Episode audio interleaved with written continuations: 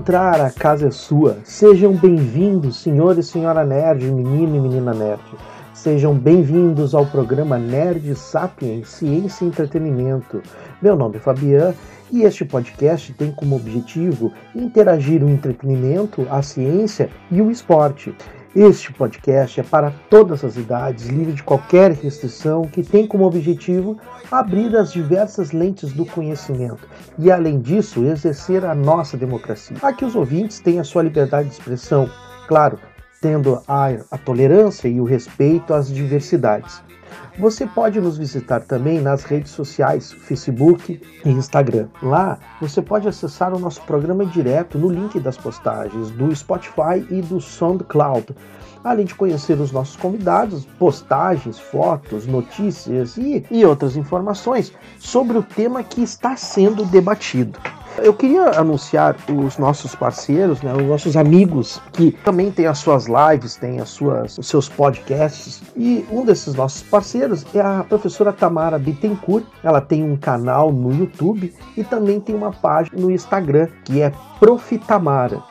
No YouTube você pode acessar Tamara Bittencourt e lá vídeos sobre a educação, sobre dúvidas da educação na pandemia. A Tamara Bittencourt ela faz um ótimo trabalho dentro da educação e ela está tirando muitas dúvidas durante esse processo de pandemia. Ela está contribuindo muito a professora Tamara.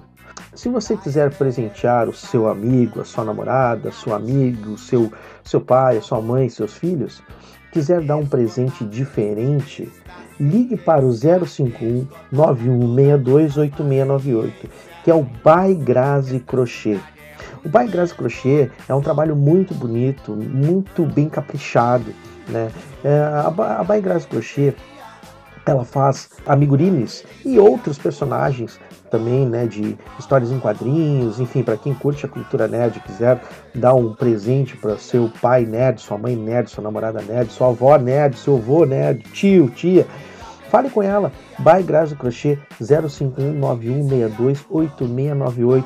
Também tem a página no Instagram e no Facebook. Fale com a Grazi. Também temos o nosso amigo, o Jefferson de Carvalho. né? O Jefferson de Carvalho foi o- um dos convidados do programa do Batman. né? Ele tem uma página no, na- na- no Facebook chamado Pampa Nerd. né? Lá você, sa- você também vai encontrar notícias, ah, novidades sobre este mundo né, tão bacana que é o mundo nerd. Ele também tem um, um- um- um blog, né? que aí você pode acessar no pampanerd.blogspot.com.br. E também temos canal de YouTube do professor Mansur, é o X da questão. Lá você pode tirar as as suas dúvidas de matemática, né? Aquela dúvida que você tem na escola ou na faculdade, tá lá o professor Mansur para tirar suas dúvidas. Então vai lá no YouTube, professor Mansur é o X da questão. Bom, hoje a nossa trilha vai ser em homenagem a Gilberto Gil, que fez aniversário no dia 26 de junho, fez 78 anos. E o Gilberto Gil foi ministro da Cultura, deu uma grande contribuição para a música popular brasileira na época dos festivais, tem uma trajetória enorme com músicas e sucessos. E a nossa trilha hoje, que você está escutando aí no fundo, vai ser em homenagem a Gilberto Gil. Os nossos convidados hoje é o Alexandre Oliveira, que é formado em História pela FAPA, professor na área de robótica e formado em TI. E também o Lucas Eixe Pimentel, formado em Engenharia da Computação, com mestrado em Ciências da Computação. O episódio 6, O Futuro dos Makers.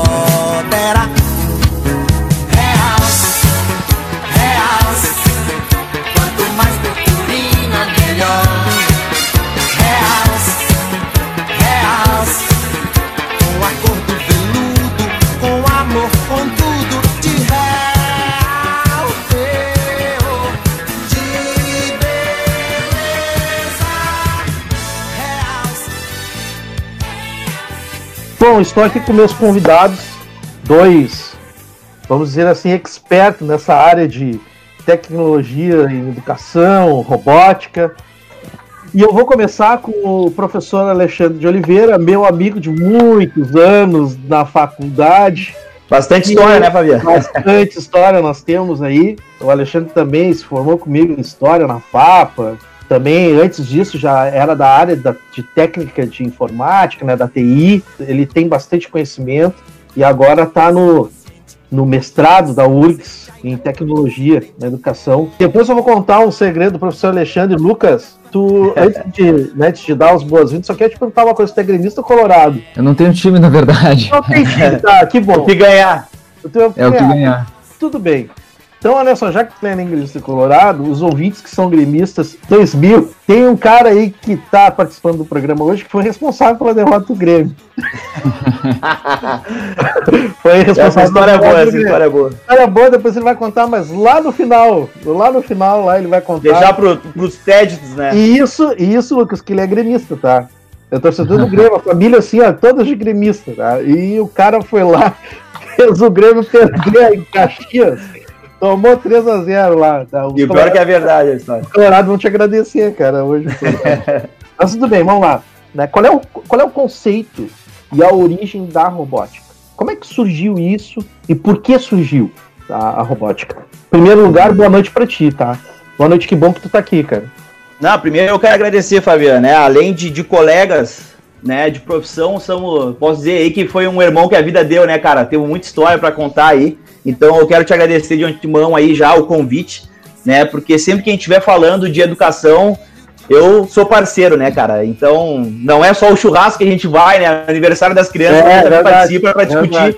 a educação, que é um ponto fundamental para qualquer civilização, né, cara? Então, ah, essa minha caminhada aí ah, ah, entre o mundo da tecnologia e da educação já vem de, de bastante tempo aí, né? Mais de 15 anos. Aí trabalhei em empresas de tecnologia, ah, me formei em, que nem tu já comentou, né? Informática, eu fiz mecatrônica a nível tecnológico, né? Depois fiz a licenciatura, fiz pós em projetos, e hoje eu navego ali um pouco como aluno especial pela URGS no mestrado, fiz até já umas cadeiras de doutorado. E também já andei pelo IFP lá no mestrado profissional também que tem na área de educação, que é o Instituto Federal do Rio Grande do Sul. Cara, assim, a robótica a gente pode pegar duas linhas, né, Fabiano? A, a primeira, assim, pode ser de uma linha mais industrial, histórica, assim, né, a robótica a serviço da Revolução Industrial, né, do ponto de vista ah, ah, bem industrial mesmo, né, de como vem aquele lado, o taylorismo, né, de um ponto mais ah, social e trabalhista, mas eu acho que o que é o mais interessante e legal para a gente conversar aqui é a robótica educacional, né? Que essa eu acho que, que, que é mais interessante para a gente poder aprofundar, que a gente consegue fazer traçar um paralelo com a educação, né? Isso é bom, Bom. tu falar, isso é bom tu falar, porque tem alunos, tem professores que que estão escutando né, nesse exato momento. E até serve também, né, de, de atenção para eles, para saber o que, que é um pouco mais da robótica, né? Claro, porque quando a gente fala em robótica, a pri- a primeira imagem eu acho que vem, Fábio, é quase natural, assim. É a gente pensar num robozinho, né? Até tem um robozinho É, impresso numa impressora 3D aqui. Isso aí. É, o cara pensa num robô, né? Num robô humanoide ainda, né? Que é mais, mais interessante. A gente pensa meio que um robô humanoide, né? E a robótica, eh, de uma forma geral, ela é muito mais ampla que isso. Ela envolve diversas áreas do conhecimento e da ciência, né? Envolve engenharia, envolve eletrônica, envolve matemática, envolve lógica, envolve enfim, né, um conjunto grande de, de, de, de conhecimentos humanos. Então, é, é, de certa forma, então, a primeira coisa então, seria essa parte industrial da robótica, que eu acho que é interessante, mas o nosso foco, como é a educação, acho que a gente pode eh, deslocar para esse ponto mais específico da robótica educacional. Cara, nós temos aí, enquanto o Brasil vivia a ditadura, Fabiano, em 64, nós, nós temos um cara aí que, para quem já é um pouco do mundo aí, o, o- o Lucas também pode me ajudar, né, com alguns dados depois. Aham. Mas assim, eu, eu- de forma bem resumida, assim, né? Claro que é um tema super complexo e daria para falar horas e horas, mas eu vou tentar resumir até para que todos possam acompanhar, porque tem aluno, tem professor, né? Tem gente de toda a área aí nos acompanhando no podcast. Então, assim, uh, em 64, quando a gente vivia uma ditadura, tem um cara que chamava Seymour Papert, que estava lá nos Estados Unidos, uh, no MIT, né, que é uma das universidades mais conceituadas que tem do mundo, junto com Harvard. Sim. E ele então, cara, tava lá, o cara é matemático e ele é considerado assim um dos pais da robótica educacional, porque uh, ele foi, uh, olha com quem o cara estudou, né, cara? O cara estudou com o Piaget, né? Ele é pupilo Nossa. do Piaget. É, só o Piaget ele estudou. Só é, só com o Piaget, assim, é, é nada mais nada menos é, o Piaget, né? Piaget, e esse é. cara, esse cara então tá lá no MIT, cara, e, uh, em 64 ele fundou um laboratório de inteligência artificial lá no MIT. Né? Então, quando o Brasil vivia uma ditadura, os caras lá já estavam criando um laboratório de, de, de, de inteligência artificial para estar tá pesquisando e estudando. Né? Então, o Brasil dando passo para trás na ditadura e os caras lá voando em 64 Normal, né? com, com, outra coisa. Né? Então, esse é o primeiro ponto, acho que é interessante falar. Esse cara é o pai da linguagem logo, que para quem é da, da robótica, assim, mais, uh, conhece uma tartaruguinha, é uma linguagem bem famosa, que foi desenvolvida exatamente para que uh, o Paper era um cara que ele criou até né, uma teoria que é chamada de construcionista, que, que visa a autonomia, que visa a colaboração, sim, o pensamento sim, sim. lógico, o aluno, né, ser o próprio, uh, de, uh, assim, né, desenvolver aquela coisa bem Onamasca que a gente fala hoje, que está bem em voga, né, então, uh, se nós temos o, o, construtivismo com o Piaget, nós temos aí com o Paper o construcionismo do cara criar um robô, o robô é mais amplo do que esse robôzinho humanoide, né? Sim, pensa na robótica. Muito mais além, como... muito mais além, claro. É, pensa na robótica como algo mais amplo, que envolve várias áreas do conhecimento e que a gente pode colocar isso para criar algo, né? Então, por isso, constru... construcionismo, né? Criar algo. Então, a gente está falando, então, na década de 60, cara. O cara que é o pai aí da, da, a gente pode dizer que da robótica educacional é o Papert, então, que cria essa, essa teoria que é o construcionismo, né? Desenvolve essa linguagem chamada Logo, lá em 67, então o Brasil caminhava ali para o AI-5, né, na fase mais dura do, do, da ditadura, e os caras já estavam criando então, uma linguagem de programação para aprender, né, porque ele defendia, o Papert é muito interessante que ele defende que todos os alunos deveriam aprender, né, de certa forma, programar para criar algo, construir mesmo, né, essa ideia do construcionismo, né, de tu criar algo, concretizar algo, né, porque a ideia é, é ter uma aprendizagem significativa a partir da realidade, e até dá para ter um pouco da questão do Paulo Freire, né, Uh, ter um vínculo com a realidade do aluno, né? O Paulo Freire muito falava, né? Que a aprendizagem a partir, né? Na pedagogia da autonomia, lá no, no famoso livro do Paulo Freire, fala que tem que ter uma relação direta para ser uma aprendizagem significativa, né? Como o Ausubel também falava. Então, o Paper então desenvolve essa questão da linguagem, uh, até deve ser é, é, bastante conhecido, né, Fabiano? A Lego, né? Até tem um robozinho aqui da Lego. A Lego, cara, quando uh, volta, a Lego além de brinquedo, quando desenvolve esses robôs da Lego que são bem famosos até na assim, em escolas, né, e no meio assim em geral, uh, ele que ajuda a desenvolver, né, de certa forma, esses primeiros robôs que são para programação e aprendizagem da robótica educacional, né? Depois surge uma outra linha. Claro que a Lego é paga, é uma gigante da, da, da, do entretenimento, do brinquedo e tal, né? Tem esse foco educacional, mas a gente tem depois, mais à frente, uma, meio que uma divisão. Porque se por um lado a Lego, que é uma gigante do brinquedo, da entretenimento, e, e, que tem muitos pontos positivos, mas tem outros que são negativos, como os preços, por exemplo, né? Os kits de robótica educacional da Lego são muito caros começa a surgir uma outra onda, por um outro lado, de uma robótica mais livre, uh, com um valor muito mais baixo que o Arduino. E tu programa, tu, com uma linguagem de programação, tu passa códigos de forma lógica que ele executa alguma coisa. Então tu pode, sei lá, ligar um LED, ligar um motor, fazer um robozinho andar para frente, para trás, ter sensor, né? Então, de certa forma, Fabio, é um pouco isso. Né? Então a robótica Sim. nasce mais ou menos nesse contexto da década de a robótica educacional, né? Eu tô falando. Sim, é educacional. Nasce nesse, aí nesse, nesse, nessa década de 60 aí, no laboratório, então, do MIT lá nos Estados Unidos, e a principal figura, né, que a gente tem aí, como a gente chama o pai da, da robótica educacional, seria o Simon Papert, tá? Que é um matemático, então, e é um pesquisador que está vivo até hoje ainda, é, é um cara, assim, que está vivo até hoje, então é muito interessante, que ajudou muito aí o avanço, né, aquilo que a gente espera da educação, né, que é avançar de forma construtiva, que é conectar as áreas do conhecimento humano, cara, que eu defendo muito isso, né, da gente uh, uh, conectar a vida, né? Eu vou resolver um problema, sei lá, um problema ambiental. Uma vez eu dei aula para meus alunos e disse assim, cara, vocês vão ter que criar uma solução ambiental para as queimadas, que o ano passado estava muito forte, né? A questão das queimadas. Tive aluno que, ah, senhor, então eu vou, vou criar um drone, um robozinho, que vai ter um sensor no meio da floresta, que ele dá pelo GPS um sinal de fumaça quando tiver uma queimada, manda para os bombeiros, os bombeiros vão lá naquele local, exatamente pelo GPS do drone. Olha só que coisa interessante com a robótica, né? Com a tecnologia que a gente consegue. Sim. Isso solução de um aluno de sexto ano, cara. Entendeu? Então, eu ah. acho que é para isso que a gente tem que usar a tecnologia, né? Nesse sentido, nessa vertente, nesse caminho, né? Usar a tecnologia a favor, né? E, uhum. e a, da educação e da compreensão de uma forma geral. Lucas, em primeiro lugar, que a gente dá boa noite aqui. Boa noite. Bem-vindo ao nosso programa, Nerd Sap, Ciências e Entretenimento. E aí, tu queria fazer uma colocação, até que te interrompi, mas Pode fazer a colocação e puxar esse gancho do Alexandre, por favor. É, eu acho também, eu gostaria só também de complementar um pouco, né? Porque assim, a ideia da robótica ela vem de muito antes, uh, é uma ideia histórica. Uh, se você for olhar nos documentos mais antigos, você vai ver mitologia que fala sobre robótica, ou como, como a gente vai conseguir criar um ser humano artificial, algumas vezes, ou uma máquina de automação de trabalho. Uh, já tem os trabalhos, os, o, tem os documentos lá que falam do Herão de Alexandria no século, não lembro aqui de cabeça, mas bem antes de Cristo, né? Mas assim, o interessante de pensar é que a robótica educativa, na verdade, ela é uma coisa que veio bem depois, né? E ela é um desafio técnico para a gente, como, como os engenheiros e para os professores que, tem, que estão interessados em trabalhar com isso, né? Acho que o Papert ele é muito interessante porque ele, ele diz assim, o, o é, ele diz assim, bom, a gente pode pegar e ensinar as crianças a programarem ensinar a, a, os adolescentes a construírem robôs, porque isso é um é, com isso a gente está desenvolvendo as capacidades cognitivas e promovendo o aprendizado da, de mais diversas é, habilidades que eles vão ter, né?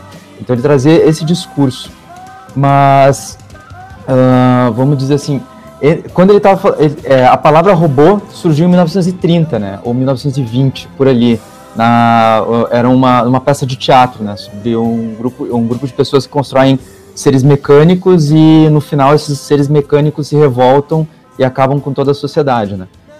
Então teve pelo menos 40, 50 anos antes da gente ter uma tecnologia que a gente pudesse levar para as escolas, né.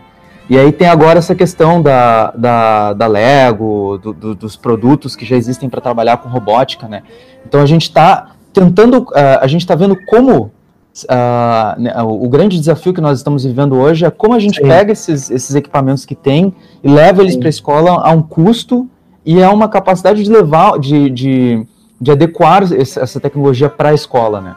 Por Sim. exemplo, vou, a gente não pode chegar lá com um, kit de robótica e dizer, bom, pessoal, assim, esse aqui é um robô, vocês programam ele assim, agora vamos ensinar a história para os alunos com esse negócio aqui, né? Uhum. E aí, aí é que tem isso, né? A, a, a tecnologia mais educação é o que a gente está vivendo hoje, né? Que é o, é o nosso desafio. Vocês sabem que é, nas duas escolas, nas duas escolas onde eu trabalho, que o Alexandre trabalha comigo também no Kennedy e no, no, no INED, em Cachoeirinha, foi colocado como disciplinas de robótica. Né? Então, tu tem lá, tem as disciplinas de robótica para todos os anos, né? Desde do, da educação infantil, do, da, da, da educação fundamental até o ensino médio. E quando foi colocado, foi, foi o ano passado, se eu não me engano, que o INED colocou o robótica, a gurizada achou que ia fazer o C3PO e o R2D2, né? E, e, vai muito mais além, porque aí a escola tem, tem sala maker, né? Vai muito mais disso. E desenvolver essa parte cognitiva e criativa da, do, do, do, do estudante, né? Isso é bem interessante. Mas o Lucas falou uma coisa sobre a questão do robô, que vem antes lá da década de 30, tem um filme, do, acho que do impressionismo alemão, se eu não me engano. Eu não sei se é do impressionismo não, agora não sei. Mas tem um filme que fala sobre isso aí, a questão da robótica, que é o Metrópolis. Uhum. É um filme de 1927, que ele falava sobre uma fábrica e que e tinha um robô que era substituído pelo, pelo, pelo ser humano, né? Que se passava num futuro. Faz muito tempo que eu vi. E já falava sobre essa questão da robótica, né? É interessante isso aí, né? Antes de colocar a situação da robótica como educação, né, e a questão industrial, já nos Estados, não sei se é nos, eu não me lembro que se é norte-americano ou alemão esse filme, mas é bem interessante, é um filme mudo até, né, de 1927, Metrópole. Mas falando sobre um pouquinho, é, a gente deu um impasse do início da robótica, eu queria a gente conversar sobre a educação, uma coisa puxa a outra, né, não tem uhum. que fugir.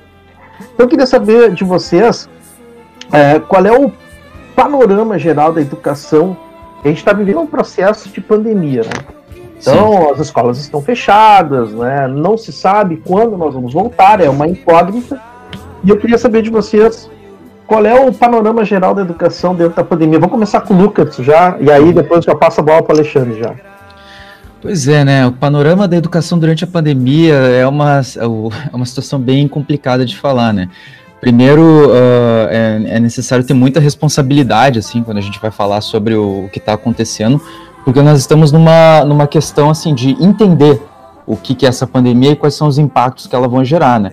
E o processo é em todos os, todos os níveis, no nível do trabalho, no nível da convivência, no nível da, do, da vizinhança, né, dos meus vizinhos, assim, a gente sim, tem agora sim. que se preocupar com coisas que antes a gente não tinha que se preocupar, né.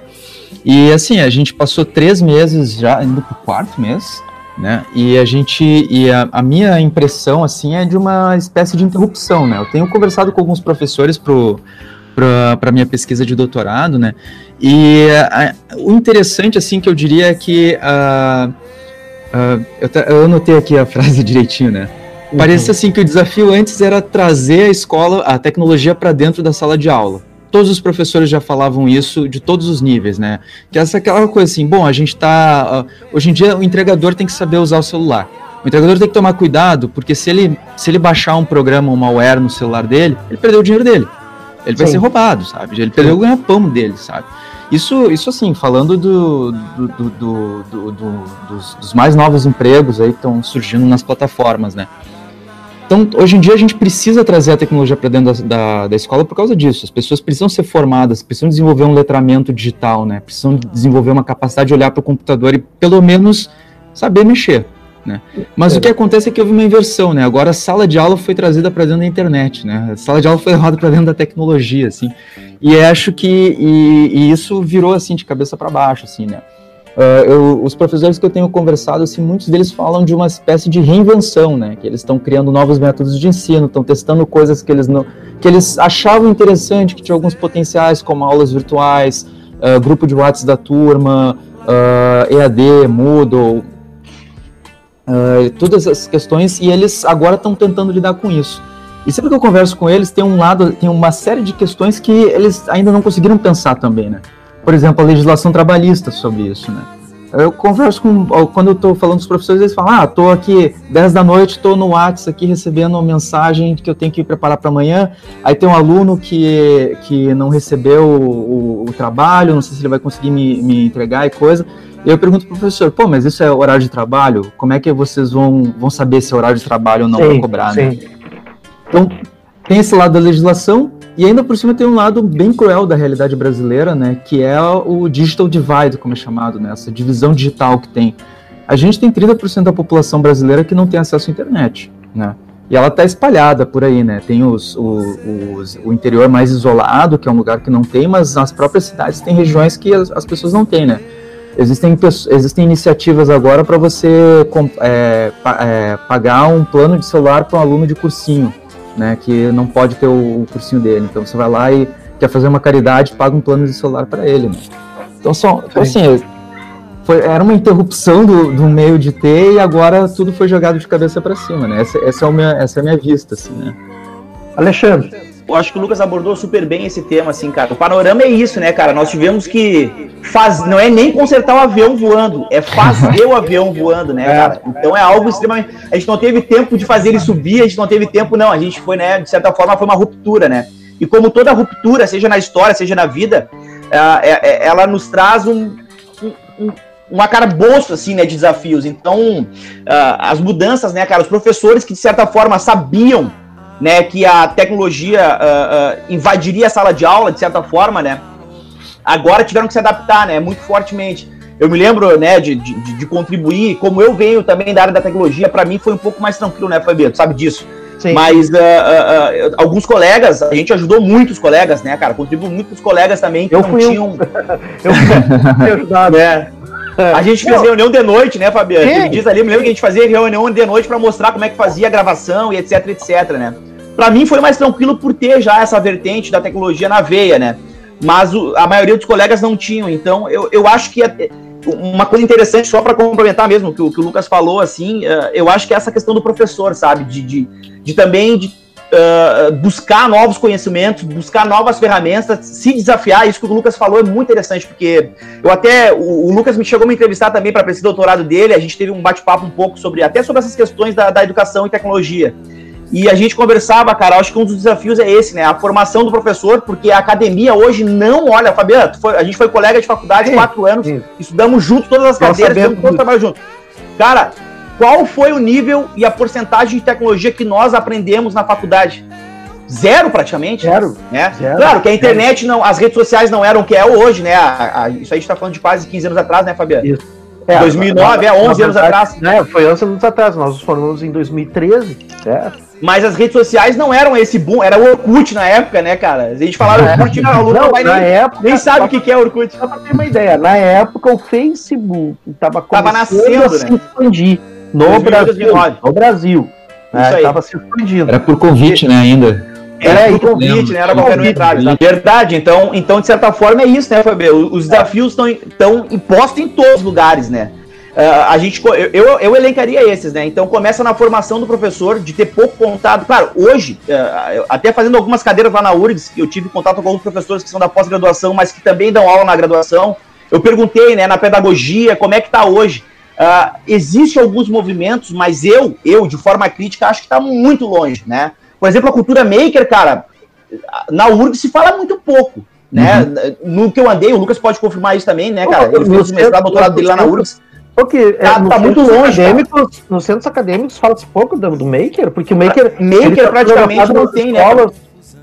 Tá se fala muito hoje, tem uma pesquisa muito forte, a professora Patrícia Bear, uh, tem uma pesquisa muito forte no ensino à distância, né? Ela é uma referência até no Brasil, assim, professora que é doutora lá do. que dá aula na, na pedagogia, na pós-graduação, no mestrado doutorado lá da URGS.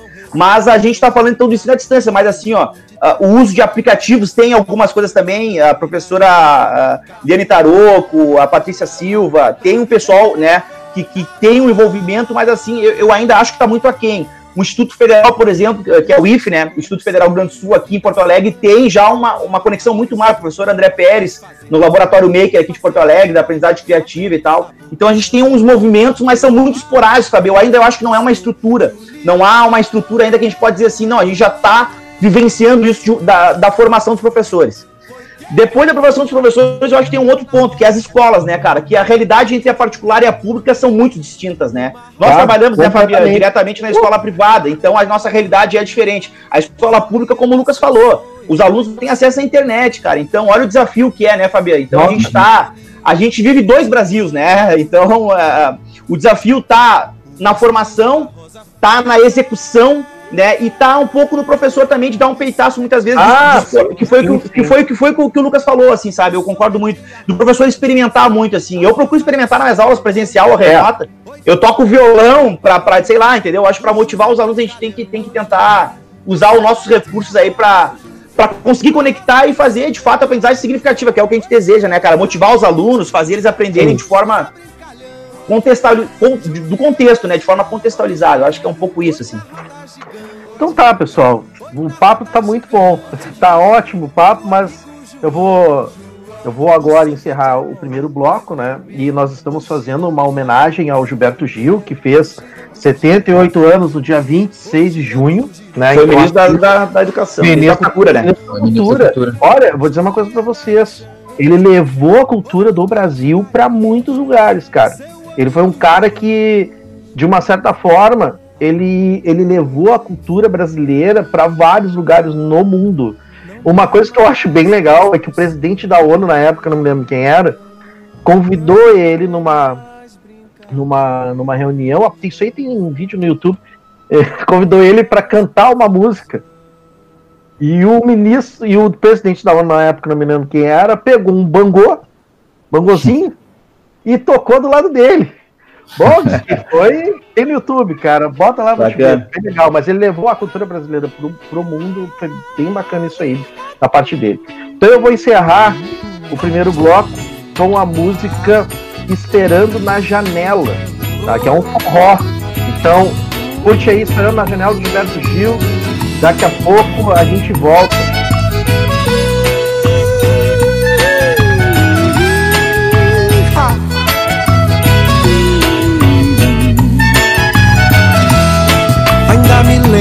Seu caminhar, seu jeito de olhar, eu me lembro bem.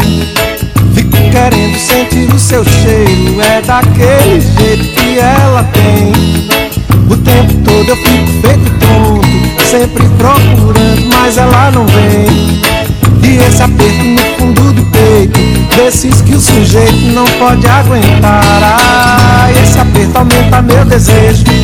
E eu não vejo a hora de lhe falar. Por isso eu vou na casa dela, ai, ai.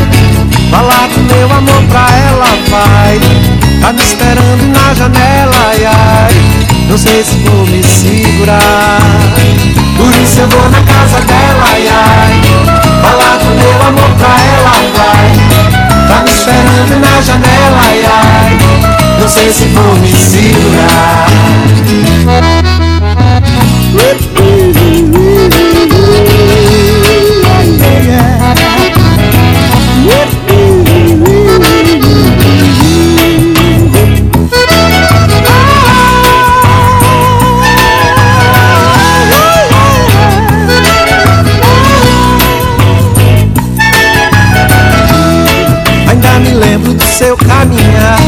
Seu jeito de olhar, eu me lembro bem.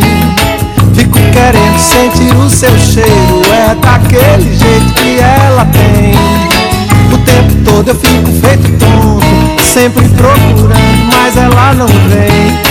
E esse aperto no fundo do peito, desses que o sujeito não pode aguentar. Ah, esse aperto aumenta meu desejo. Eu não vejo a hora de poder lhe falar. Por isso eu vou na casa dela, ai, ai.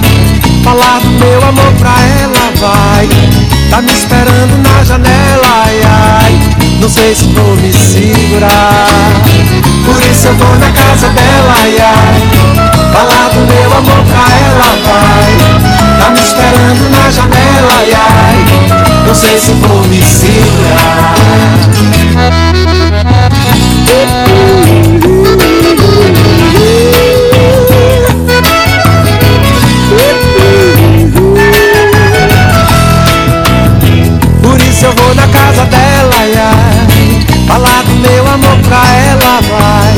Tá me esperando na janela, ai, ai.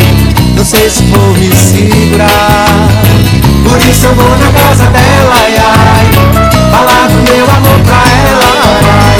Tá me esperando na janela, ai, ai. Não sei se vou me segurar. Por isso eu vou, eu vou na casa dela, ai, ai. Falar do meu amor, do meu amor pra ela. Tá me esperando na janela, ai, ai. Não sei se vou me segurar. Por isso eu vou na casa dela, ai, ai. Falar do meu amor pra ela, vai. Tá me esperando na janela, ai, ai. Não sei se vou me segurar. Por isso eu vou na casa dela,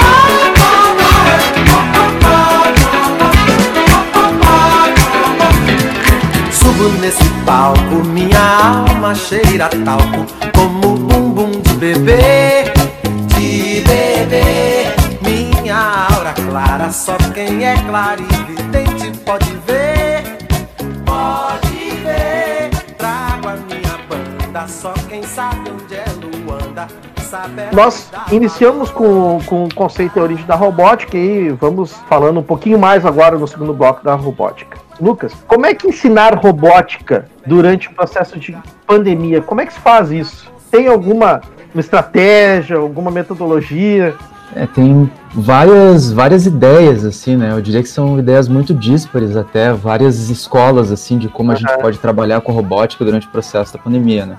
Sim. Acho que uma, a única coisa, assim, que me, a primeira coisa que me veio à cabeça, né, é que a robótica, ela é, ela é um, uma, intrinsecamente ligada à computação, e a computação, ela tem essa, essa ideia de uma universalidade, né? Então, durante 50 anos, o grande desafio da computação foi fazer uma formas de você escrever um programa que ele roda no computador, que ele roda no celular, que ele roda em qualquer lugar que você vai precisar, né? Então a gente tem essa tem essa flexibilidade, né? Existem sistemas virtuais para se trabalhar virtualmente com a robótica, né? Por exemplo, Sim. simuladores de Arduino online, uh, tem cursos de videoaula, você pode focar mais na programação também, né? Também tem toda uma, uma escola de, de didática que é a área do pensamento digital, né? Que é o trabalho das, uh, de problemas computacionais uh, com um foco de, de você trabalhar como se eles fossem problemas de, de, educativos, né? Aí tu trabalha questões como algoritmos, recursão, uh, detalhamento, é, detalhamento de, pro, de problemas, descrição em uma linguagem de programação, mas existe um problema, assim, real, né, que é trabalhar durante o processo de pandemia, porque a robótica educativa é muito mais do que isso, né. Primeiro que a materialidade é muito importante, né? Principalmente quanto mais novo a, a, a pessoa é, mais ela vai precisar manipular e testar e, e queimar o, as plaquinhas, as ela, coisas. É, ela é, né? muito, é que a robótica é muito mais prático, né? Muito mais prático que teórico, é. no caso, né? E vai precisar, assim, vai precisar ligar os fios, aí vai ligar. Ah, liguei ao contrário aqui, um, uh, liguei o sensor errado, tem que trocar. A pessoa até desenvolve uma, um certo pensamento intuitivo, né? Ah, eu testei essa resistência não deu certo, então vou trocar por essa outra resistência aqui. Isso é muito comum para o engenheiro, né? Não é uma coisa nem científica, assim, né? Tu vai, ah, eu vou recalcular isso aqui. Não. Ah, a gente agora vai trocar e botar aquele, aquele outro componente ali, vai ver se está certo, né? E também tem a questão né, do espírito de cooperação, trabalho em equipe, que é muito Sim. voltado à, à, robótica, que também fica bastante limitado, assim, né? Eu falei com um professor de educação física esses últimos dias, né? E ele me disse que WhatsApp, as webconferências e tudo, elas, elas ainda são muito limitadas para o trabalho dele, né? E acho que isso também vale para a robótica educativa, né? É, todas essas ferramentas que a gente tem, elas são muito poderosas, mas aquela aquele, aquela dinâmica a gente perde. Essa dinâmica para o ensino de robótica educativa é essencial. Né? Alexandre, como é que é esse processo de, de uh, no caso de ensino de robótica durante a pandemia? Porque tu começaste agora no início do ano com a robótica, estava tendo em prática, tu estava levando o pessoal para as exposições, né? Como é que está esse processo agora com os alunos? Exato, Fabiano. Então, sabe, eu sou eu sou representante aqui em Porto Alegre da Robeduc, que é uma uma, empre uma empresa, escola de curso né, de robótica e tal, e programação, e, e pensamento computacional. O pensamento computacional, que é isso que o, que o, Lucas comentou, né? De pensar de forma lógica, de pensar de uma forma estruturada, né? Uh, como funcionam os computadores, né? Porque quem criou os computadores foi o ser humano, né? Então o computador obedece ali aos comandos que nós fazemos, né? De uma forma bem geral, assim. Então é, é um, é, essa, essa pergunta é excelente, Fabiana, porque é um mega desafio para nós, né? Falando do construcionismo, né? Que é um pouco da mão na massa de fazer, né? De colocar que o, o Lucas comentou, né? De tu ligar o LEDzinho ali, o LED tem uma polaridade. Se tu ligar ele de uma forma invertida, ele queima, ele inverte, ele não liga, né? Então Sim. tem uma polaridade exata para colocar, né? Então Sim. essas coisas vai se, o aluno vai se dando conta, mas é, tem muito a ver com, com, com colocar a mão, mão, na massa, né? E o, qual que é o desafio, Fabio? Então eu represento aqui Porto Alegre, né? Além de ser professor também da, do laboratório lá, Maker, da escola, eu tenho, então, esse curso de robótica que uh, uh, ensina alunos, pode ensinar alunos de 3 anos de idade até o infinito, né? Até 99 anos, né? 100 anos aí, né? Então, porque a metodologia, ela permite que a gente trabalhe, né? Claro que de forma muito mais lúdica nos anos do infantil ali, né? Educação infantil de 3 anos até os 7, 8, 10 anos ali. Aí depois, já no ensino fundamental, já tem uma metodologia um pouco mais na massa, aí sim, né? Mais prática e tal, né? E esse desafio é gigantesco, Fabiano porque a empresa que eu represento aqui em Porto Alegre, que é, que é a Robeduc, Uh, ela foi a primeira empresa do Brasil a desenvolver a robótica EAD. Isso é muito interessante. Ah, interessante isso, isso aí. Isso já faz cinco anos. Cara. Isso já faz cinco anos que eles estão. E, é, bom, se a gente falasse isso há cinco anos atrás, os caras, não, isso é utopia, né? Desenvolver uhum. robótica, né? EAD, porque exatamente tem essa mediação do professor, que é fundamental, né? O papel do professor como mediador ali, né? ajudando, mediando, né? O aluno uh, nesses experimentos que o Lucas falava. Mas eu até tenho aqui, até deixei aqui pela mão aqui, ó. É esse cara aqui, ó, Robô Edu, é, tem para vender, né? Robô Edu Inbox. É uma caixinha que vem com, com, com plaquinha de Arduino ali, né? Que é essa que eu mostrei antes, ó, vem com LEDzinho. Não sei se vai dar para ver muito bem, mas. Sim, sim, sim.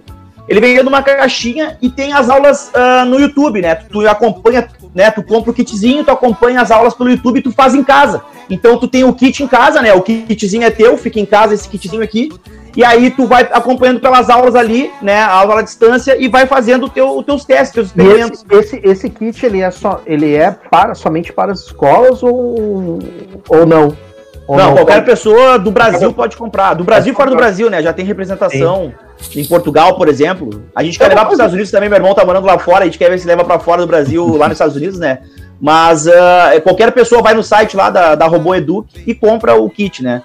Então, uh, isso é possível fazer, né? É, claro que a gente sabe, né, Fabiana, que, que uh, a metodologia de estar junto na sala de aula com o aluno, desenvolvendo isso, ah, sim, ela sim, potencializa sim. muito mais, né?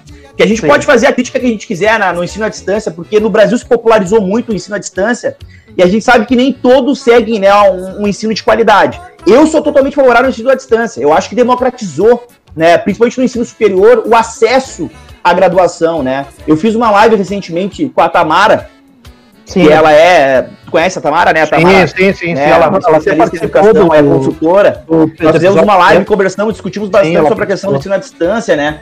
E a gente refletia muito sobre. Eu, eu defendo muito o ensino à distância de qualidade. Né, nós temos aqui na URGS uma, uma, excelente professora, que é a professora Patrícia Bear, que é referência do Brasil, tem livros, diversos livros e tal, pesquisa em cima disso, né? Tem plataforma, como existe o Moodle, tem uma plataforma que se chama o Roda, que é desenvolvido na URG, que tem uma ferramenta sabe, muito sabe, interessante de potencial. Você sabe, Alexandre, Alexandre e, Lucas, a professora Tamara Bittencourt, ela deu uma entrevista, ela, ela participou de um episódio... Ela participou, né, de um outro podcast, né? Do, professores no, no, na pandemia, que foi o episódio 3, e ela falou uma coisa bem interessante, que o, o ensino de AD já vem desde a época dos anos 70, já existia. E ela falou também que existe muito. Oh, aquele pelo correio, Fabiano. Aquele pelo correio que é, comprava lá. É, o, né? é, existia como é que é o. Como é que é o, o curso pelo correio curso, que ela falava. Era curso universal brasileiro.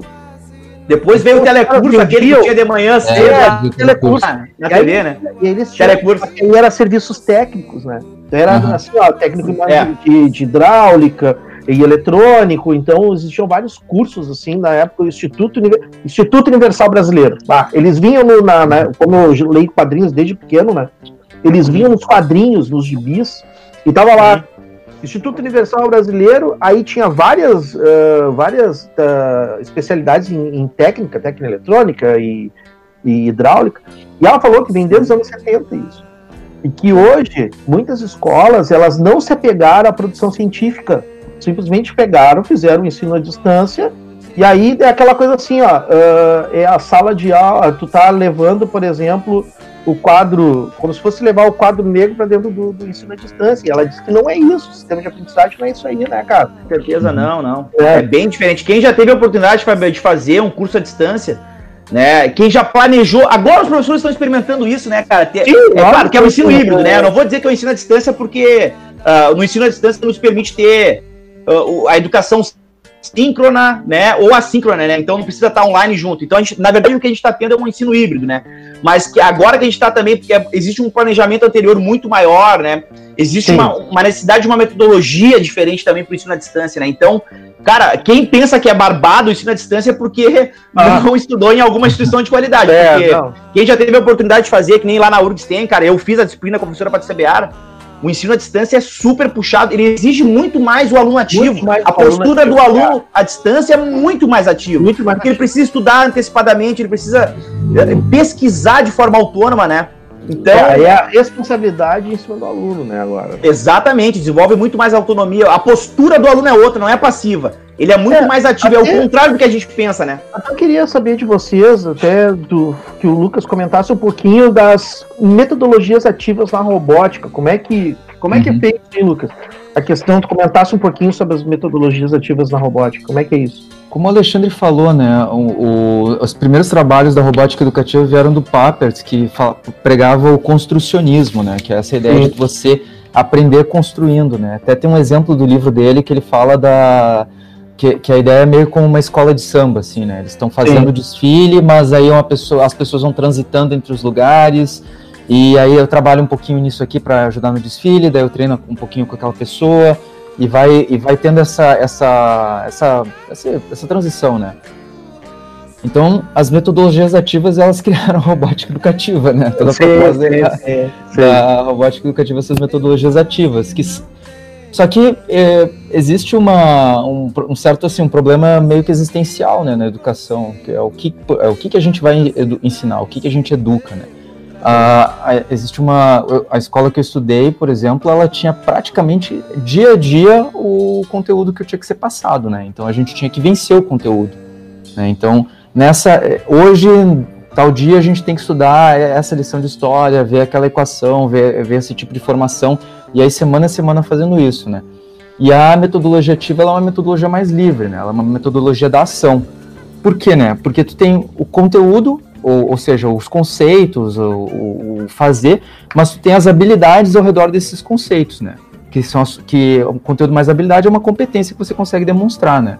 A gente estava tá vivendo a pandemia agora, né? A, a pandemia, o, o, muitas pessoas não conseguem entender a, a, questão da pandemia porque elas não entendem o crescimento exponencial.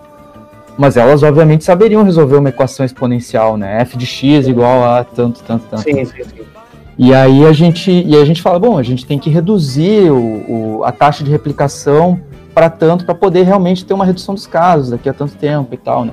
E a pessoa sabe o conteúdo, mas ela não tem a competência para aplicar esse conteúdo em diferentes, diferentes domínios. A metodologia ativa ela trabalha um pouco mais assim, né? Vamos pegar esse aluno, vamos pegar a competência desse aluno e vamos ver o que, que ele consegue fazer.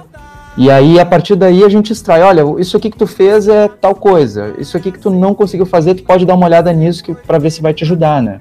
Tem uma certa independência do, do aluno, né? E as metodologias ativas na robótica são isso. Bom, vamos propor aqui, a gente propõe, geralmente, né, a gente propõe um problema, são várias metodologias, né, mas a gente pro, propõe um problema, a gente subdivide esse problema no que precisa ser feito, a gente atribui tarefas e os alunos vão transitando entre esses grupos, entre essas resoluções de tarefas para ver se eles conseguem fazer. Pode Sim. ser o robô que, o drone que detecta fumaça, né? Aí o que, que a gente precisa fazer para isso, né? Ah, tem um drone aqui.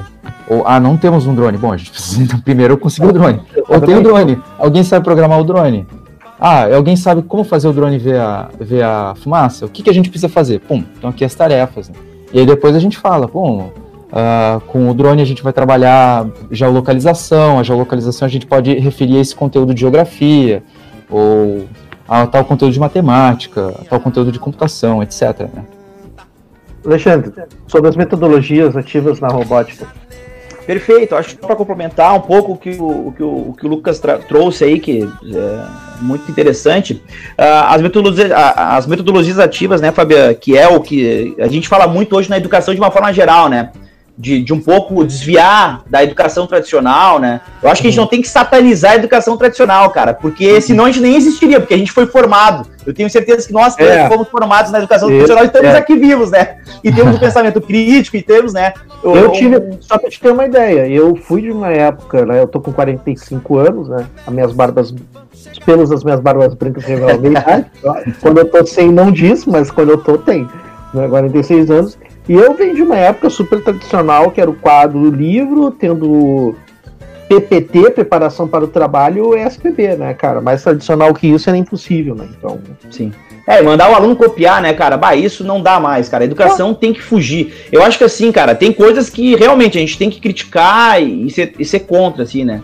Eu até brinco que uma das escolhas, né, que, que ah. me fez ser da educação exatamente porque eu tinha raiva de fazer a cópia do quadro, passar cinco vezes o quadro pro cara copiar troco de quê, né, cara? Pelo amor de Deus, né? Hoje o aluno bate uma foto do quadro, hoje tu passa é um slide, tu passa um vídeo, né? Então, é existe mil formas de a gente desviada da educação tradicional, então a metodologia ativa. Tem um monte de sopa de letrinha, né, Fabiano? O, o Lucas falou aí uh, das metodologias ativas uh, baseadas no problema, né, que é o que, que, a gente chama de, de PBL, né, que é o Project Based Learning, ou Problem Based Learning, né, que é a aprendizagem baseada em projetos, uh, em problemas também. Né. Aqui no Brasil a gente tem o ABP, ABP, né, que é aprendizagem baseada em problemas, né, que é uma metodologia ativa que está sendo muito usada, né, e, e, e tem assim, uh, os professores têm encontrado uh, nessas metodologias uma forma de buscar uma educação diferenciada, né, cara? Da gente tentar uh, dar sentido para o aluno, né, cara? De tentar colocar essa questão também da interdisciplinaridade, né? De colocar o conjunto da vida. A escola se dissociou da vida, cara. É impressionante isso, né? Nós vamos lá para a escola para aprender o campo teórico, o aluno fica lá vendo, ouvindo coisas que ele nunca coloca em prática. E eu acho que tem uma crítica, Fábio, que a gente, nós professores, tem que fazer também, né, cara? Quantos por cento da nossa aula nós deixamos os nossos alunos escolher do conteúdo que eles querem, cara? Porque uma é das bases, uma das bases do Paper, cara, quem lê um pouco mais profundamente, tem livros, cara. O Paper tem um livro que eu indico aqui, que é A Máquina das Crianças, lançado em 93, cara. Que uh, debate sobre isso, que o aluno tem que buscar pesquisar a partir dos seus interesses. A gente dá tudo pronto para eles, Fabiano. Como que ele vai ser ativo quando a gente. Claro que a gente vai mediar. Se tem, vamos estudar, sei lá, uh, a água, um recurso finito, a água e tal. Aí o cara, bah, mas lá onde eu moro tem um valão. E lá a gente pega a doença, tu entendeu? Que tu pode fazer, ah, mas então vamos botar um robozinho para ver o pH da água, se ela é potável ou não é. Entendeu? Então a gente pode correlacionar isso com qualquer coisa. Claro que o professor, de certa forma, tem que ter essa visão, né? E a gente tem que abordar as metodologias não como a salvação do, do mundo, né? Porque eu tenho uma visão crítica sobre as tecnologias, né? Se nós de... Ela não vai salvar o planeta, né, cara? Eu não enxergo a tecnologia e nem a robótica como fim, eu enxergo ela como meio, né? Então é o meio da gente chegar, do meio da gente fazer o aluno buscar, ter curiosidade, que a gente tanto quer, né? Nossos alunos são desmotivados, cara. Fala com o aluno, faz uma pesquisa, o, o, Lucas tem aí, no próprio doutorado dele, cara, faz uma pesquisa com os alunos, os alunos não têm interesse em estar na sala de aula, cara. Alguns estão agradecendo por não estar na sala de aula, outros, né? A minha filha de três anos aqui chora para ir para aula. Papai, eu quero ir para aula. Com três anos ela pede para ir para aula, né? É aquela coisa, né? Tu tem, a gente sempre nesse contato, né, é Fabiano? Tu tem o aluno que está assistindo a aula e tu tem o estudante, né, cara? Entre aluno e estudante é, é uma diferença absurda, né? É uma outra postura. Tem o estudante. O que é o estudante? O estudante é o cara que vai chegar, tem as tem o problema e ele vai solucionar. Né? E ele vai para cima, ele... ele vai para cima, para pesquisa, vai, e vai achar o... E aí aquela coisa, né? Tá faltando essa coisa crítica, né? Tem que ter esse olhar crítico, né? Do, do, do aluno, independente de como ele vai enxergar, mas ele tem que ter esse olhar crítico, cara. E eu acho que a robótica. Eu acho as metodologias ativas ajudam nesse sentido, Fábio. E aí, nesse aspecto, até, uh, vocês até deram uma pincelada aí sobre a questão da inter, interdisciplinaridade na robótica, até o Lucas e tu falaram, né, uhum. né, sobre a questão do drone. Para que, que é o drone? Que vai servir para quê? Para área geográfica, para ver, para mapear, para ver novos. Ter fotos. É. E aí, hoje em dia a... o governo usa, Fabião, hoje em dia o governo usa, cara, o drone ou, ou a foto de satélite para ver o teu IPTU, cara. Se tu não, porque o IPTU é pago pela área construída, né? E se tu declarou lá atrás que tu tinha, sei lá, 50 metros construído e tu construiu mais 50, tu vai pagar o IPTU sobre esses outros 50, cara. Guaíba já fez isso, cobrando IPTU a mais de quem não tinha declarado que fez construção, né? Porque a grande maioria das pessoas fazem construção e não faz a RT, aquela que precisa do engenheiro, e vai lá na prefeitura, sim, né, sim, e adequa sim. lá e tal. Então, hoje em dia, a tecnologia está usando até pelo Estado, né? Está usando para isso aí, né? E é interessante isso aí que vocês falaram. Até queria que vocês comentassem um pouquinho dessa interdisciplinaridade da robótica em outras áreas da ciência. Até o Lucas puder falar sobre isso aí, por favor. Mas eu acho bem interessante. Até o Alexandre assim: Pô, vamos pegar uma, vamos adaptar a robótica para ver se a água está poluída, se ela tem algum, né, alguma bactéria, alguma coisa, né? Fazer o estudo sobre isso aí. A, a, a, utilizar a robótica para para nosso cotidiano, para nosso dia a dia, nossa rotina. O que, que tu acha, Lucas? Porque é, eu acho que a gente tem um. A, a interdisciplinaridade é o grande espaço para a gente trabalhar a robótica nas escolas, né? Sim. E, primeiro, ela tem muito potencial, como o Alexandre falou, né? Porque a gente não. A gente vai chegar com tudo pronto para o aluno, né? Digamos assim. Uh, você tem que. Uh, vamos lá, pessoal, se interessem por estudar e me trazer uma pesquisa aqui sobre a, a 1888 no Brasil, sei lá. Né? E, a, e a interdisciplinaridade é, é, um espaço, né? Porque ela abre um espaço para a gente poder trabalhar as diferentes disciplinas em conjunto, né? E nesse, nesse aspecto, uh, um professor, a robótica pode entrar como, bom, eu estou trazendo essas ferramentas para os professores trabalharem. Posso fazer um robô que trabalha com música, e daí uh, os alunos estão trabalhando com a música, estão vendo, mas aí eu já pego e puxo, olha, esse robô usa esse tipo de conta dentro dele, esse cálculo aqui, para fazer a, a, a, batida da música e para fazer o dedilhado no violão, ou alguma coisa nesse sentido. Sim, né? sim, sim. A gente pode falar do pH da água, mas aí de repente alguém quer falar, alguém precisa, vamos dizer assim, tu tá falando do pH da água, mas aí o teu robô que mede o pH vai ter um site. E aí vai ter um espaço para o professor de letras entrar, né? Bom, a gente vai falar agora sobre letramento uh, na internet, sobre uh, como se cria uma página, vamos ver o, o tipo de, de texto que está nas páginas da web, que tipo de texto vocês vão escrever, né? Então, assim, sem a, se a gente não pensar em interdisciplinaridade, a robótica vai virar uma disciplina e, é. e aí ela tem, cai um problema, né? É, como era, como era antigamente, né? Eu me lembro, te lembra, vocês vão lembrar disso. Antigamente o grande negócio na escola era ter um laboratório de informática, ah, né? Era o top do top, né? Verdade. Pô, cara, e hoje em dia o smartphone tá na mão, na palma da mão, cara. Tu não é, precisa nem ter um hardware grande com uma tela, é o, é o Black Mirror, né, cara? A tela preta na, na palma da mão. Então, só para complementar a qualificada fala do, do, Lucas aí, né, cara? A interdisciplinaridade, Fabiana, na minha visão, cara, é o que tá faltando muito, assim, hoje para as escolas e para nós professores. Aí é uma crítica para nós mesmo, né? Nós como educadores mesmo. Porque Sim. a gente conversa, acho que pouco ainda, cara. Eu acho que a interdisciplinaridade, ela deve estar tá na veia de todos os professores, no, no na coordenação pedagógica da escola, né, e entender que as, a robótica, como, como o Lucas falou, a robótica é um excelente mecanismo de tu conectar as áreas, porque daí, como a gente falou, né, vamos estudar pH d'água, então pega a professora de geografia, pega a professora de português lá, ou de porque a linguagem não é só português, né, cara, a linguagem pode ser programar um robô e aprender uma linguagem, ou tu aprender o português, o português, inglês, o espanhol, sei lá, né, então a, a gente precisa mais do que nunca a escola uh, uh, se conectar, e aí ser interdisciplinar, né? Cidadania, cara. Cidadania a gente pode trabalhar de uma forma, vamos discutir ética e cidadania. Um robô poderia, por exemplo, ocupar um espaço humano? Bom, depende. Um robô poderia ser juiz, por exemplo, um juiz de direito? Eu acho que seria difícil, né? Porque tem nuances que só o ser humano consegue fazer, né? Então, a inteligência artificial pode substituir uh, todas as coisas? Não né? O algoritmo tem limites, né? Então é um debate até meio assim, né? Futurístico, assim, né? Até onde que o robô vai, quais são os limites e tal, né? O Isaac, né? O, o Isaac Asimov, eu acho que já pensava isso já um bocado de tempo atrás, né, cara? Tem, é um cara muito interessante que falava do futuro, assim, nesse sentido. Até tem o autor do Homo, Homo Deus, que e também antes desse livro ele escreveu o Homo Sapiens, até tem o Homo Deus aqui, eu já, já li esse livro. Ele fala sobre isso aí, que, que o algoritmo é que está, como dizendo assim, é, meio que, não digo coordenando, mas ele, ele tá na rotina das pessoas. Fabiano, a pesquisa é, hoje é.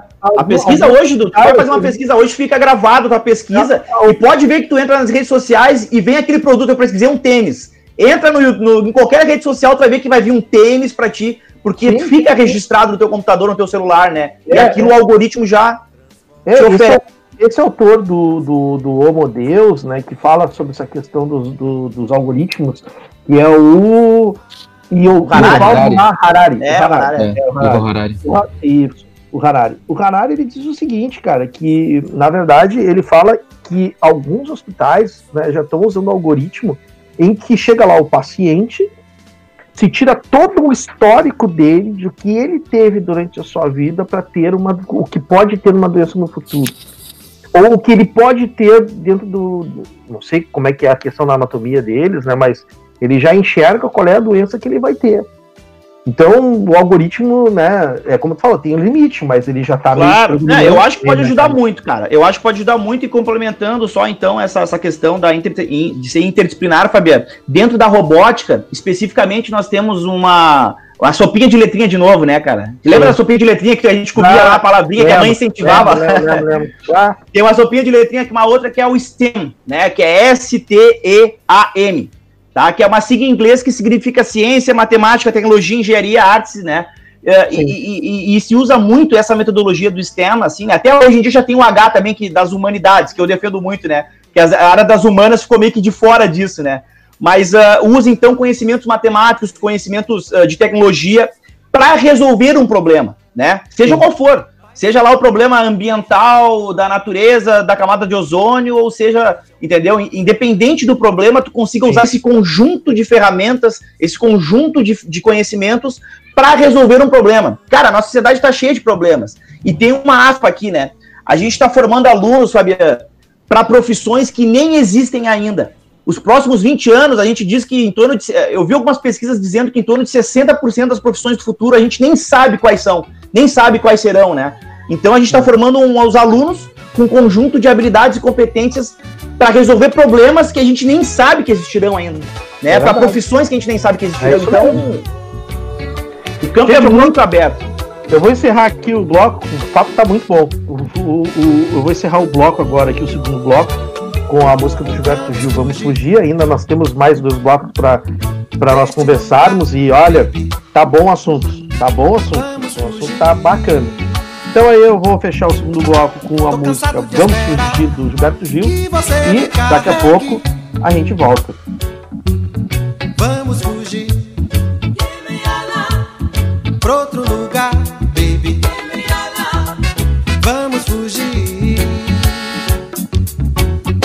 pra onde quer que você vá. Que você me carregue. Pois diga que irá, irá já, irá já. Pra onde eu só veja você, você veja mim só. Marajó, Marajó, qualquer outro lugar, como outro lugar qualquer.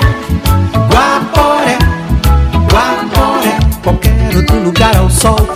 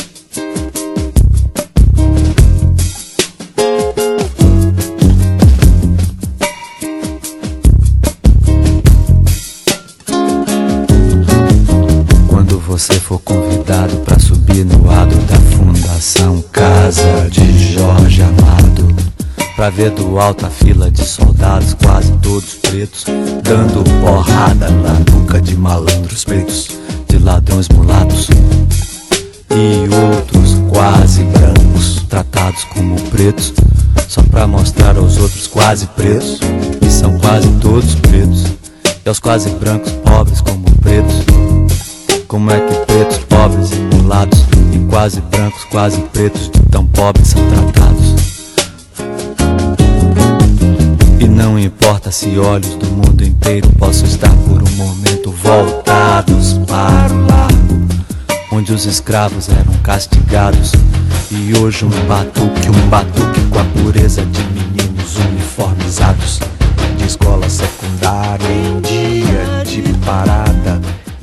A grandeza épica de um povo em formação nos atrai, nos deslumbra e estimula. Não importa nada, nem o traço do sobrado, nem a lente do fantástico, nem o disco de Paul Simon. Bom, agora nesse, nesse, no terceiro bloco, nós falamos um pouco sobre robótica lá no segundo, e vamos falar, vamos dar mais uma. Vamos falar mais um pouquinho do cenário da, da educação. Alexandre, qual é o cenário mais otimista e pessimista da volta às aulas? Então, Fabiana, cara, bom, a gente está falando hoje, dia 4 de julho né, de 2020, nós estamos falando aqui uh, né, uh, do, de Porto Alegre, Rio Grande do Sul. Cara, no início, lá em março, quando começou essa história toda, eu achava que, eu acreditava que ali, uh, abril, maio, a gente estaria retornando. Eu achava, uhum. eu estava bem otimista naquela época, né? Então, foi passando o tempo, os casos foram aumentando, né? Essa é uma doença uh, do pouco que a gente já conversou, né? Ela, ela, a gente não conhece bem ela ainda, então uh, vai ser aprendizagem na praxis, né? Vai ser na prática. Não tem, nem, não, tem, não tem nem vacina. Não tem nem vacina. É, não tem vacina. Nem prevenção, nem nada. Não tem é, tratamento pode... ainda. Não, não tem tratamento. tratamento. A única ferramenta que nós temos é o isolamento social, né? Então, é, a, então, única, a, única, coisa que eu peço aos meus ouvintes, senhor e senhora nerd, menino, menina nerd, que não usem cloroquina, por favor. Porque cloroquina, ela dá efeito colateral. Tá? Isso já foi pesquisado, gente dá efeito colateral, ela ataca fígado, para quem tem problema cardíaco, ela pode atacar, dar um infarto, enfim, os rins, enfim, ela é uma doença, ela é um remédio para malária, não é para não, Fabio, sendo um médico que oriente, eu até entendo, mas sendo um político que chega na televisão e orienta isso é, é, é, é no mínimo de, é se, de se refletir, né? Um, um, político chegar e orientar, se for um médico é uma coisa, o cara estudou seis anos, fez residência e etc. Agora, é, chegar um político na televisão e dizer que tem que tomar, aí a gente tem que ficar de olho atento. Né? De olho, exatamente. Né? Mas, então, assim, eu... o cenário otimista ah. naquela época eu tinha mais. Eu achava que a gente voltaria ali por maio, né? Bom, a gente está em julho, né? Iniciamos julho aí e a gente não tem uma previsão exata. Bom, a previsão, falando aqui, né, do estado do Rio Grande do Sul, eu acredito que a gente possa retornar talvez em setembro, né? É. Obviamente, retornar não é o retornar ao normal, né? Retornar ao novo normal, né? Que vai ser novo normal. a turma, né? Então vai, tipo assim, das 8 às 9 vai a turma do sexto ano, vai um pedaço da turma, e das 9 às 10 vai a outra metade, né? Então, eu acredito que possa ter uh, isso no particular, tá, Fabiano? No Estado. Eu acho meio complicado no Estado. Eu acho que vai demorar um pouco mais, né? Porque normalmente o poder público demora um pouco mais. As aulas, Fabiano, estão começando agora no poder público aqui no Estado do Rio Grande do Sul. A gente está dando aula. Eles, não, eles não, não, não tinha aula, não tinha aula. Não tinha aula antes. Eles estavam sem aula, cara. Os alunos estavam sem aula. Então, o que é muito triste de pensar, né, Fabiano? Porque o poder público, né, cara, por mais que a gente saiba que é um volume gigantesco, né? Ainda eu acho que a defasagem entre o público e o privado é muito grande ainda, cara. Isso é, é muito triste relatar isso, mas é, é, uma evidência, assim, né? E, é só uma mesmo. E foi, e foi, uma, e foi uma, uma, uma doença, um vírus, né, o Covid-19, que pegou todos os desprevenidos, né? Uhum. Escolas, como alunos, como famílias, né? Teu, os teus ouvintes devem gostar, talvez, de teoria da conspiração, né? Nem que seja só pra, pra ouvir, né? Mas assim, o Bill Gates, cara, tem no Netflix isso. O Bill Gates, o ano passado, em setembro, outubro ali, ele tem uma fundação, né? Ele e a esposa dele, que é a Melina. Ah, e sim. ele tá falando, cara, joga no Netflix lá um documentário sobre o Bill Gates. Ele falava sobre uma possibilidade de um vírus e tal. de forma mundial que nós gastaríamos bilhões de reais se caso nós não tomássemos medidas preventivas ou fizesse uma vacina meio que universal, uma coisa desse sentido, né? Então, uh, assim, é no mínimo para a gente refletir sobre isso mesmo. Né, mas, o, mas o Atila Ilamarino, que foi o que alertou desta doença, né, da Covid-19, ele é biólogo, ele é mestrado, ele é, ele é mestre, né? Ele ah, o canal dele é o Nerdologia, né? Parecido até com o né? ele, até, é... ele é do Nerdologia. Ele, ele até participa de um programa que eu gosto de escutar, que é o, Nerd, o Jovem Nerd, né? E, e perguntaram, né? Fizeram um programa sobre o fim do mundo, o apocalipse, e perguntaram para ele: vem cá, qual, qual, qual é assim, o que, que, pode destruir a humanidade? Qual é uma bactéria, um vírus, algo assim que pode destruir a humanidade? Aí ele exatamente falou, exatamente com essas palavras: uma gripe. Então, assim, uma gripe, uma gripe, uma gripe, né, muta, uma mutação né, de um vírus mutante pode ocasionar uma pandemia e pode matar muita gente. E ele foi é. um que chegou e previu, previu, ele fez uma previsão sobre isso, que ia, haver muitas mortes, né, que ia ter muita gente morrendo, e aí eles teve toda uma parte técnica que não me vem à memória agora, né. É, Fabiano, assim, é, é, são duas coisas, eu acho, isso aí, né, cara? Eu, talvez com uma gripe eu acredito que não, né? Eu acredito que, assim, quando chegou os, os, portugueses aqui no Brasil e tal, os índios não tinham imunidade, realmente, né, dizimou de uma forma extraordinariamente grande. É, Mas sempre alguém, sempre alguém cria resistência de uma certa forma, eu acredito muito nessa questão da imunidade e tal. E tanto que tem pessoas que estão tendo, né, que é a grande maioria, hoje as pessoas que morrem, né, as taxas estão na faixa de 3 a 6%, né, de pessoas que morrem com o vírus, né, de fato, que precisam do respirador e que, e que avançam para um quadro grave da doença de respiratório e tal, né. Então, eu acho que, que, nós ainda temos uma, um conjunto de, de, de, defesas ali que, que estão funcionando. O grande problema é que essa doença, cara, como a gente não tem a vacina ainda, ela é desconhecida, bateu um certo favor em todo mundo. E a gente teve que um impacto muito grande na economia, né, cara? E eu super entendo, Fabiano, por mais que eu, eu, eu sou a favor da vida em primeiro lugar, mas por mais que eu concorde com a vida em primeiro lugar, eu tenho, eu tenho certeza que tem pessoas que, cara, pessoas autônomas, cara, que trabalham, né, assim, de uma forma ah, que não tem uma carteira assinada, uma certa estabilidade, cara, eu entendo a necessidade ah, cara. Sim, cara, ficar parado não, com 600 reais, sabia? Com 600 reais, o cara que é pai de família aí, que tem um filho, dois filhos, cara. Cara, é, a gente sabe que é inviável. Com 600 reais, cara, o cara pagar o aluguel, pagar o financiamento e tal. Então, a gente não pode dissociar não. a doença de um ponto de vista econômico, sabe? Eu entendo não, não. as pessoas que necessitam sobreviver. Não, não é, esse, esse, é um dos maiores problemas, né? Que eu acho que tem a ver com a, a adaptação do sistema como um todo, né, para a pandemia. E aí tu tem, por exemplo, tem países que cancelaram o pagamento de, de aluguéis por alguns meses, tem a distribuição da renda básica emergencial, é.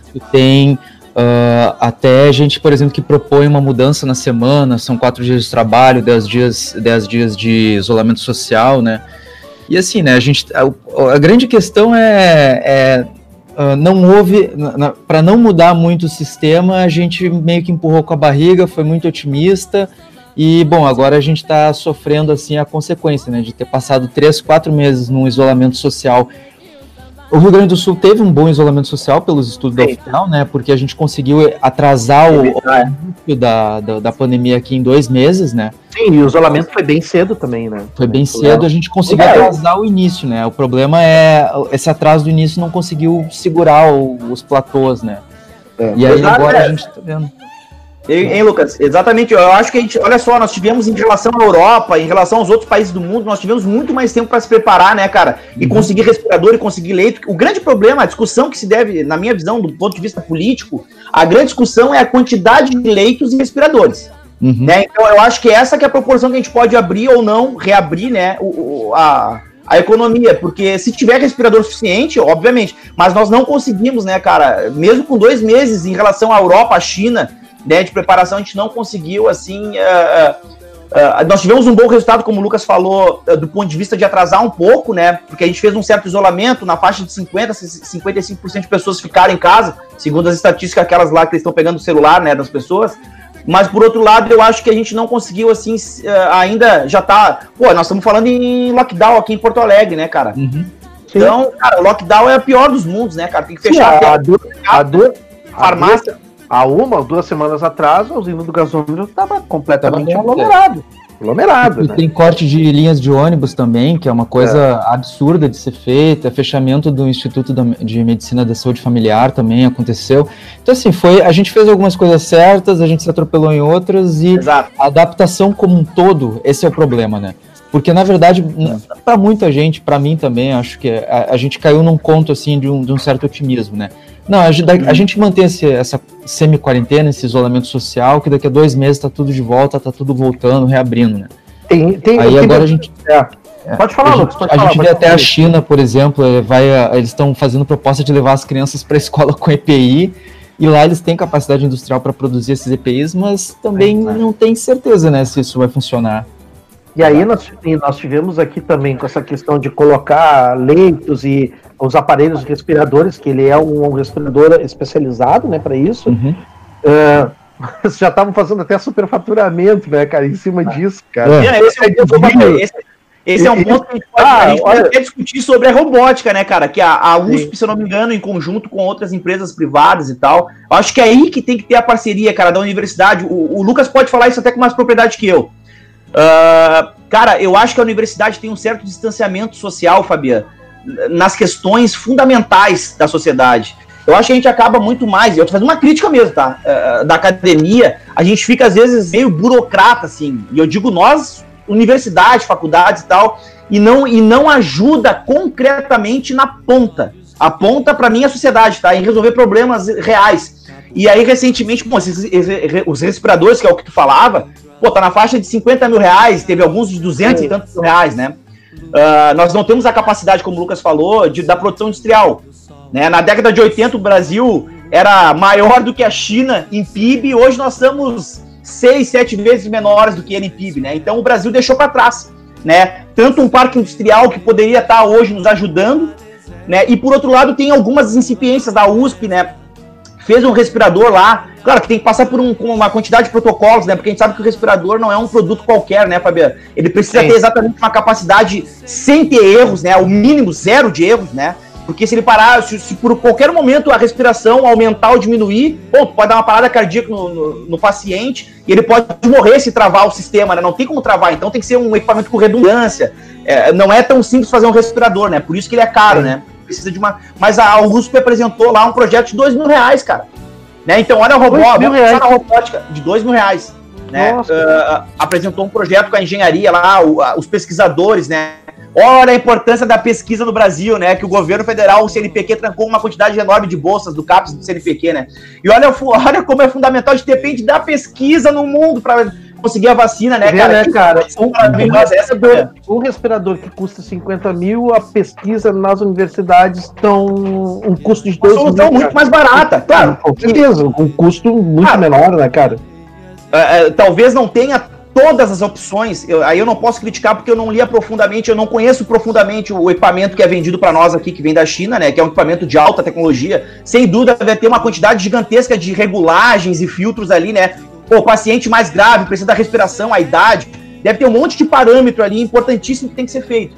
E deve ter uma redundância, né? Porque se queimar alguma coisa, ele, ele corrige. Deve ter um conjunto de, enorme de, de, de, características que o equipamento desse precisa pela precisão que ele tem e da importância que ele tem, porque é, de fato é uma vida, né? Sim, sim. Não, é algo, não é uma cadeira de roda que o cara vai né, empurrar com a mão ali. Ele é um equipamento que, se parar de funcionar, ele mata o cara. Né? Então, a robótica, mas aí eu, vi projetos até com Arduino, assim, claro que o Arduino pode gerar uma falha, né, Fabiano? Porque uma plaquinha dessa aqui, cara, hoje, tu pode ter um equipamento desse aqui, Fabiano, que é pra fazer a robótica, custa hoje na faixa 50 reais, cara. É baratíssimo, perto, né, do que ele pode oferecer de ligar, desligar, ligar. Não só o LED, tu pode ligar o motor que vai ligar lá o respirador, né? Fazer aquele movimento ali de tirar a pressão e botar pressão, né? Então, eu acho que a robótica tem que estar nesse, nessa linha aí, nesse conjunto de, de soluções deixa, deixa eu só fazer uma pergunta para vocês, né? Até o Alexandre já puxou aquela questão né, dos impactos no retorno das aulas de aprendizagem e emocionais, né? Até se, se vocês quiserem concluir, né? Que seria, quais são os impactos no retorno das aulas de aprendizagem emocionais, assim? O que, que pode acarretar isso? O que, que, posso, que pode acontecer? Começar? Quer falar? Pode falar, Lucas eu acho falar, que assim, sendo otimista, né, a gente pode pensar do lado mais otimista, assim, né? Que a gente está tendo um período muito grande de experimentação, de novas tecnologias e tudo mais, né? Então, por exemplo, uh, eu conversei com alguma, alguns diretores de escola que me disseram que eles estão. Uh, todo o corpo docente está aprendendo a usar o Google Drive para compartilhar documentos, né? Então, documento, os documentos das escolas vão ser todos agora, vão ser colocados online que é, é, bastante interessante, assim, né? Então a gente vai ter alguns impactos, a gente vai ter positivos, né? Assim, algumas experimentações, né? Agora, assim, é, é muito difícil dizer quais são os impactos gerais, assim, porque a gente está no meio de uma da pandemia, uh, já são mais de 60 mil uh, mortos, né, na pandemia, então a gente não sabe muito bem uh, como é que vai, como é que o país vai estar tá ao final dela, né? Provavelmente é, vai ter uma depressão econômica, né? Sim. A cada dia são mais de mil pessoas morrendo. Cada dia são mais de mil pessoas morrendo, né? Então a gente está numa. E, e, e, assim, né? A gente tem respostas uh, e faltam algumas outras respostas, assim, né? Digamos assim, uma união nacional por, por uma, um, um, combate ao Covid, né? Por um lado, a gente tem as nossas burocracias, né? Eu estava olhando aqui, a Anvisa, ela, ela, ela largou os guias de regularização para o desenvolvimento dos respiradores só dia 30 de abril, né? Então, uh, demorou um mês. Assim, é, a gente, uh, quando, fechou uh, a, a, eu não, não lembro bem o nome da cidade lá. Alô? Oi, oi, pode falar. Oi, oi. Ah, não lembro bem o nome da cidade na China que foi, que aconteceu, Wuhan, é, né? Wuhan, foi em é, janeiro. É, Wuhan. Então a gente já poderia ter começado lá, né? Bom, Anvisa, como é que a gente ah. vai adaptar o nosso, o nosso pátio de produção para fazer respiradores no Brasil? Uh, quais são os guias, etc, né? É, não foi então, feita assim, uma previsão, né? Não foi, não foi, é. não antes, né? É, e é, uma união mesmo nacional, né? Essa ah, coisa assim, claro, porque por um claro. lado, por um lado assim, a gente sempre ah, acaba batendo um pouco, né, nas coisas assim, né? Ah, ah, vamos chegar no final agora da a gente está falando dos professores. Ah, os professores estão passando por essa por essa por esse curso, por essa mediação, por esse aprendizado, né? E aí fica um pouco assim, tá, mas por que que não não tivemos isso antes, né? Pois Por que, é. que, não teve uma política geral de ter isso antes, assim, para quando entrar esse momento, bom, o pessoal já saberia como lidar, já teria as estruturas do EAD prontas, né? Pois Falta é. uma certa e, coordenação. E, é aquela assim. coisa assim, ó, existe, existe uma, como disse a professora Tamara Bittencourt, existe uma produção científica em cima dessa, do ensino à distância, só que não é, uhum. não é colocado em prática, sabe? Não é o segundo plano Entendeu? É. Pô, vai ter que acontecer. Bom, então a gente tem que ter um plano, né, para saber como é que nós vamos adotar o EAD, como é que é a, a, a, pesquisa, que, onde a gente vai se basear, onde é que vai ser, onde é que, onde é que a gente vai ser, onde vai ser a fonte para isso. E não teve. Ah, Fábio, aí, aí, aí, aí que eu digo. É. Aí que eu digo, só para contribuir com vocês, aí que eu digo, Fabiano, a professora Patrícia Beara aqui, que é uma das referências da pesquisa do ensino à distância, cara, no Brasil, é da URGS, é daqui. Né? E aí que eu digo, eles têm uma plataforma que é chamada do Roda, que é parecida com o Moodle, que é uma plataforma de ensino à distância. E, cara, eu não vi essa sinergia funcionar, sabe? E aí é, é nesse ponto que eu acho que a academia tá longe da sociedade. É por isso que existe essa ah. crítica em relação à universidade, né? A gente não uhum. consegue se conectar, cara. O, o, o, o, o Lucas participou de uma formação de professores, cara, extraordinária, de um projeto da URGS, que formava professores com a robótica essa do Arduino, que é uma robótica mais com baixo custo, né, de uma robótica livre, do ponto de vista do código, né, não tem um detentor. É, qualquer pessoa pode ir fabricar essa plaquinha aqui, que é do Arduino, né?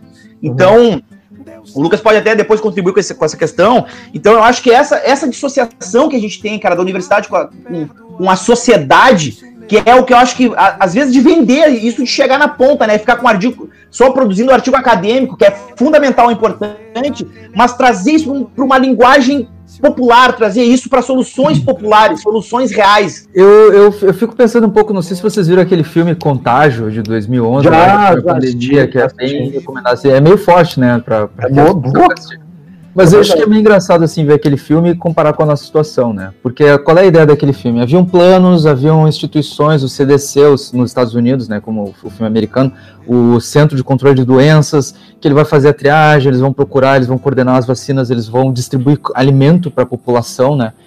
E quando, quando a gente vê o que aconteceu nos Estados Unidos foi vamos jogar os planos para cima, não vamos, não vamos ter uma união nacional, Uh, vamos até fingir, em alguns casos, né, ou ignorar o, o, a própria pandemia, o, o, combate à pandemia, né? E aí a gente fica entre essa, né? Uma, uma, um ideal que tem planos e que a gente vai conseguir seguir eles transversalmente e uma realidade que não, né? Uh, eu, assim, ó, por exemplo, tem muitos professores nos últimos anos que eu acompanhei que estão trabalhando com tecnologia na sala de aula, né? Que eles já sabiam uh, fazer exposição de fotos do celular, que eles já estavam trabalhando com curta-metragem no YouTube, que já faz um trabalho de pesquisa integrado com edição de páginas no Wikipedia, que eles já, já tinham um trabalho assim com os alunos de, de ensinar segurança da, da internet. Uh, até casos assim uh, que, não, que os professores acabam tendo que trabalhar com a, com a tecnologia sem que eles quisessem trabalhar, né? É o caso, por exemplo, do, de briga na aula por causa de WhatsApp ou por grupo de WhatsApp, assim. São coisas que do, dos nossos tempos, assim, né? Que já estão aqui. Uh, e, assim, a gente vê milhares de iniciativas, né? O Brasil, por exemplo, teve uma iniciativa do projeto de um computador por aluno, né? O Brasil tem a Olimpíada Brasileira de Robótica, então a gente tem um monte de coisa, né? Mas, assim, a transversalização é que sempre é o problema, né? Então, assim, como é que a gente cria esses, esses grandes projetos e como é que a gente faz com que os planos sejam seguidos, né? Porque daí a gente está falando de algum plano e de repente, bom, a primeira coisa que vai ter é a mesma coisa com o superfaturamento dos respiradores. Ah, a gente tem que comprar respiradores, esse é o nosso plano. Aí, de repente, a gente está falando, ah, mas superfaturar nos respiradores não deu certo o negócio, né? Então, assim, existe uma, ainda existe uma, e aí eu não, não, não, vou dizer porque, bom, eu não, não, não entendo muito de política pré-2000, pré-anos 2000, né? Mas parece que existe uma falta, assim, né, de um, de um know-how político, de, um, de, uma, de uma amarração, assim, né, de uma capacidade de atuar em conjunto, né? E aí fica isso, né? É. Bom, a, a universidade está faltando. Sim, está faltando. Uh, falta a universidade atuar mais em conjunto com as empresas. Aí, quando, quando tu vai tentar criar alguma coisa para atuar, metade dos professores estão muito preocupados com publicação e não tem tempo para isso. A outra metade acaba batendo uma burocracia que não existe. Depois tu tem que chamar os empresários para dentro das universidades, né? E aí é, aí é, é, cada um por si, assim, né? Começa Olha assim, que interessante. Isso aí, isso, eu acho que só pegar o gancho, Fabiano, tu conduz aí, tá? Porque a gente não, eu falo muito, então tu cara, pode, programa, pode me podar aqui. O programa é de vocês, cara. Pode falar, fica à vontade. Depois eu vou fazer uma eu, eu acho muito ligando isso aí. Fica à vontade. Eu aí. acho super interessante esse ponto que o Lucas está falando, cara, porque a gente tem também um, um, distanciamento. A gente tem, que, tem um olhar muito crítico, às vezes, da, da parceria entre a universidade e o poder privado. Né? Claro que a gente tem que ter as ressalvas necessárias, porque a gente vive no sistema capitalista e a visão de uma empresa é lucro, ponto final. Tá? Mas, por outro lado, eu acho que os americanos lidam melhor com esse tipo de coisa, cara. Como, por exemplo, uh, a internet se criou de um ponto de vista militar americano e depois, olha, olha as empresas do Vale do Silício e quanto que gera de renda, né? Pra, nos Estados Unidos hoje, meu irmão mora na Califórnia, cara, pô, lá tem, tem YouTube, tem Facebook, tem Twitter, tem uma quantidade gigantesca de empresas de tecnologia. O Facebook nasceu com o Mark Zuckerberg dentro da, de Harvard, né? Então, um brasileiro, eu, né? acho, eu acho que essas parcerias, é. essas parcerias entre a universidade, cara, e, e o poder privado, elas devem, obviamente, de um ponto de vista ético e moral, né? Talvez seja difícil isso no Brasil, mas uh, eu acho que ainda falta muito isso aí, cara, essa parceria aí. Né? Eu acho que é um, que é um, que é um gap que a gente tem uhum. aí que ainda não está resolvido no Brasil. É, um, é algo que a gente tem que. E eu acho importante isso aí, cara. Eu, eu concordo com vocês. Eu, eu acho que essa, essa parte do, dos empresários com as universidades, eu acho bem importante isso aí. A gente tem, para te dar um exemplo, vou te dar um, um, exemplo concreto, tá, Fabiano? A Robeduc, que é essa empresa que eu represento aqui em Porto Alegre, ela nasce 15 anos atrás de uma startup dentro da Universidade Federal do Rio Grande do Norte, cara dois professores atuais lá do, do pós, uh, da pós-graduação, lá do mestrado, doutorado lá da, da, Universidade Federal do Rio Grande do Norte, criaram essa empresa chamada Robeduc a partir de pesquisas pequenininha numa startup dentro da universidade, que aí foi gerando cada vez mais pesquisa, né, desde o infantil, desde os três anos de idade até, até o ensino médio, o posterior, né, então, olha essa parceria que, que, que extraordinária, esse, esse o robô inbox, esse que eu mostrei aqui, cara, esse aqui, ó, é. esse produto aqui nasceu dessa empresa. Né? Então, uma solução né, robótica no ensino à distância, que parecia utópico há cinco anos atrás, hoje é, é, é, é o novo normal, né?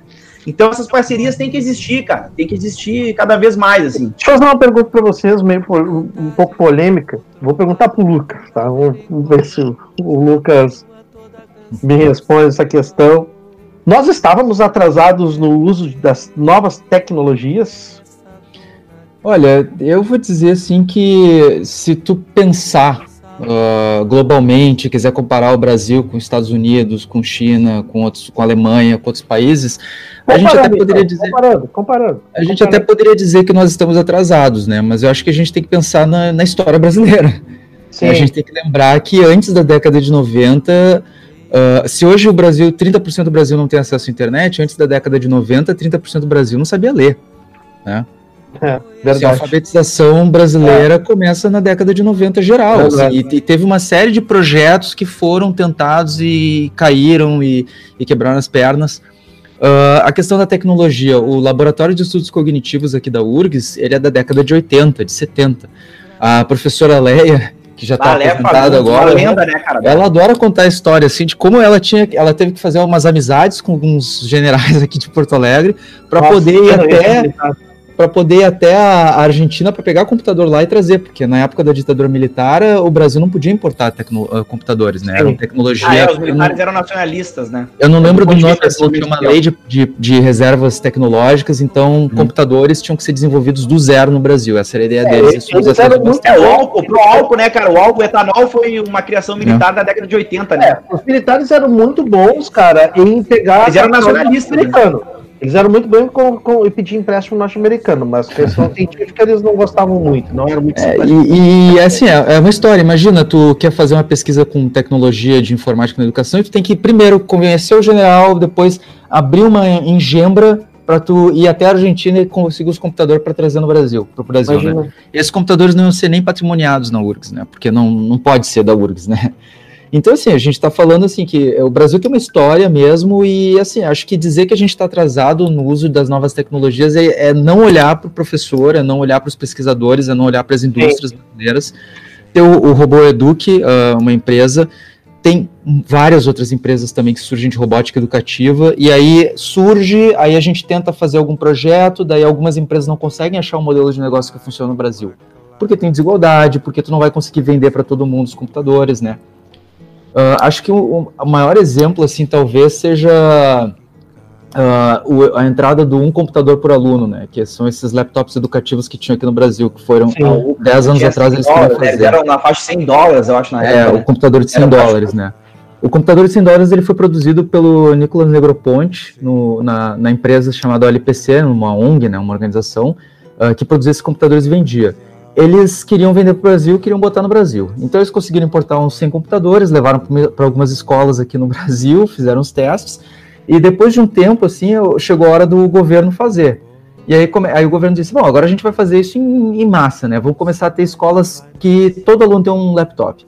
Aí abriram aquela licitação, daí a Intel aparece, e daí no final a, a Intel desenvolve um computador para participar desse, desse, desse, desse, dessa licitação, Uh, elas conseguem oferecer um computador mais barato, mas que não tem as, não foi construído e não foi, não foi ensinado os professores a usarem esse computador educativamente, né, como foi o LPC. E daí de, depois aparece a CCE, consegue ser a, a, empresa que vai pegar esses computadores construídos e distribuir para o Brasil, né? E aí a CCE produz por um tempo, mas depois não, não, não consegue mais nem dar suporte técnico para as empresas, porque em não tem ano, uma garantia. Em, em, que ano essa produção da CCE? Nossa, acho que é de 2008, entre 2008 e 2010, assim. Eu sei que eu, eu comecei a trabalhar na segunda etapa, que era de, é que foi em 2010, né, que foi a etapa dos, do que 300 escolas receberam o, um computador por aluno, né. Então foi no final de 2010.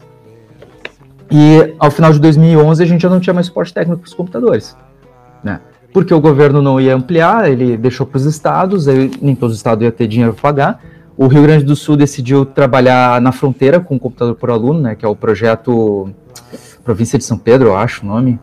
Uh, e aí a gente de repente tinha um número crescente de computadores quebrados que a gente não conseguia trabalhar com eles, né? Não tinha o então, assim, suporte assim, técnico para atender. É, então. São muitas dificuldades e tem muito a ver assim com o posicionamento econômico do Brasil no mundo, né? A gente não tem essas, essas empresas dentro do Brasil digamos assim, o mercado consumidor brasileiro de consumir eletrônicos, ele não gira uma empresa, ah, uma, um setor industrial de produção de eletrônicos que poderia comportar essas novas exigências nossas, né? É, então, assim, a gente tem problemas muito Sim. grandes, né? Complementando, acho que só essa questão, cara, um projeto, assim como tinha um computador por aluno, tem um projeto também, eu conheci através do pessoal lá da Robeduc do Rio Grande do Norte, que faz parte de um projeto que é um robô por aluno, é a URA, quem quiser seguir nas redes sociais aí é Projeto URA, um robô por aluno. Uh, é underline um robô por aluno, o nome das. Quem quiser seguir aí, tá? Uh, também é uma parceria de um, uh, de, um, de um laboratório de pesquisa de lá, né? que fizeram um kits muito baratos, assim, tentando assim chegar a 100 reais os kits, para que os alunos possam né, interagir, ter em casa um kit, assim como esse que eu mostrei aqui, né? Uh, que é um, que é um robô inbox, que é um produto específico, né, vendido separadamente para uma empresa, mas também tem o URA, que é um projeto que eles estão tentando desenvolvendo, tem pesquisa em cima, com, com, com as escolas públicas lá no Rio Grande do Norte, né, então há projetos, né, mas ainda é muito segmentado, cara, uhum. são ilhas, né, a gente vê ilhas, assim, de bons projetos, de tentativas, assim, mas como o Lucas falava anteriormente, assim, um projeto nacional, é o que eu digo, né, cara, muitas vezes o governo é, é, é projeto de, de partidos, né? E não um projeto Sim. nacional de Brasil, Exato. de nação, é. né? Não, não importa é qual é o partido vai é um projeto, não, nós vamos desenvolver o um projeto Um Computador para o Aluno, é, ou esse que eu estou falando agora, um é robô para o aluno. Da União, é um projeto. No partido os caras cortam lá, não, não tem recurso é. o ano que vem para isso, né? Então, é muito Sim. complicado. Se a gente estiver pensando assim, realmente o Brasil vai demorar muito. A gente vai ter excelentes projetos em algumas universidades, em, em locais, em ilhas, né, em tribos, e em outros lugares uma defasagem muito grande, né? É. Então, esse, esse, essa desigualdade, cara, que eu acho que esse passo a passo ainda uma é. coordenação nacional, né, que dê um projeto nacional. Aí eu acho que a base, a, a base nacional contribui muito nesse sentido, né? A nova base, a BNCC, né? Contribui muito para ter um projeto nacional de educação, né? Uma base nacional comum curricular. Claro que cada escola vai ter autonomia. A escola rural não vai ter a mesma proposta pedagógica de uma escola da capital, como Porto Alegre, por exemplo, ou São Paulo, né? São dois mundos diferentes, porque lá o importante talvez seja agricultura. Aqui sejam outras questões importantes, né? mas a base dá uma referência, eu acho que isso que é fundamental, cara. Nós avançamos recentemente, né? A base entrou em vigor no ano passado para o ensino fundamental, né? A do médio ainda nem está em vigor, né? Então, e, e, assim, eu o também queria complementar só antes uma de coisa assim, o bloco, é. Antes de fechar o bloco, o Lucas cumprimenta. Mais uma coisa assim, né, que eu acho que é muito importante a gente sempre pensar e, e começar a valorizar nacionalmente assim as iniciativas dos professores, das universidades, até das empresas também, né? Todo mundo que está tentando fazer alguma coisa diferente, tentar olhar isso com um olho, um, um olho mais atento, né? Porque o que, que acontece no Brasil geralmente, né? Uh, você tem que ter um projeto nacional, mas você tem um governo de um partido, né? Então você precisa ser uma coisa muito alocada, muito fora da realidade, né? Uh, a continuação do um, o computador por aluno, ela foi mais, meio abandonada, assim, né? Porque uma das ideias era começar a produzir um tablet por aluno. E qual era a grande ideia? Era, era o governo Dilma, acho que era 2000, início do governo Dilma, 2012. Acho que era com a positiva parceria, não era, Lucas? É, é, é, mas a negociação, mas assim, a negociação original era para trazer uma empresa da, chamada Foxconn para o Brasil. Então, assim, a hum. Foxconn é a maior produtora de hardware do mundo, né? É uma, Ele é faz para Apple. Maiores, é, e é uma empresa taiwanesa, mas ela opera muito na China, né? Então a ideia era essa: vamos abrir uma fábrica da Foxconn aqui, e aí, é claro, começa todas aquelas coisas, ah, tem, tem os direitos trabalhistas do brasileiro que a gente não gosta, ah, mas quanto de incentivo vocês vão poder nos dar? Ah, porque a gente precisa de mais energia, daí vem todos. Vem, vem, é uma coisa tão mirabolante. Acabou, exato. É, e aí fica aquela coisa assim, aí eles começam a vender, ah, bom, a gente vai ter Belo Monte, e aí vai ter não sei o que, vai ter isso, vai ter aquilo, e aí a, a, o, começa uma politicagem porque como tu não tem uma continuidade dos projetos, como é tudo mudando, tu precisa fazer uma coisa muito grande. E aí, quando essa coisa muito grande não funciona, é uma falha muito grande, né? Então, o projeto, o, o, essa da, da Foxconn, esse trabalho com, com os tablets, que até algumas escolas receberam tablets para professores, né? Uh, acabou sendo uma coisa assim, tão mirabolante que, assim, é uma 10% de chance de dar certo, e se der errado, quanto, a gente, quanto tempo a gente perdeu discutindo isso, né? Ao invés de estar olhando as pequenas práticas, né? Então tá, pessoal, olha aí, ó, eu tô, bah, tem dois, dois convidados de gabarito. Meu Deus do céu, olha, dois convidados de gabarito, os caras sabem muito sobre essa questão das novas tecnologias.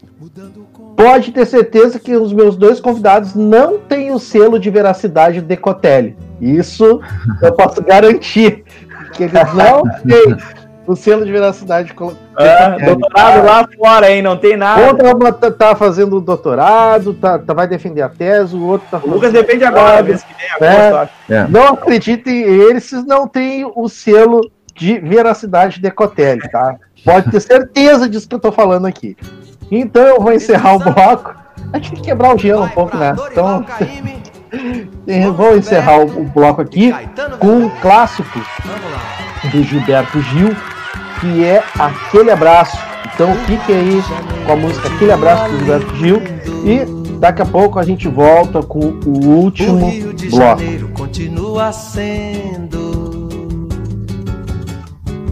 o Rio de Janeiro, fevereiro e março. Alô, alô, Realengo.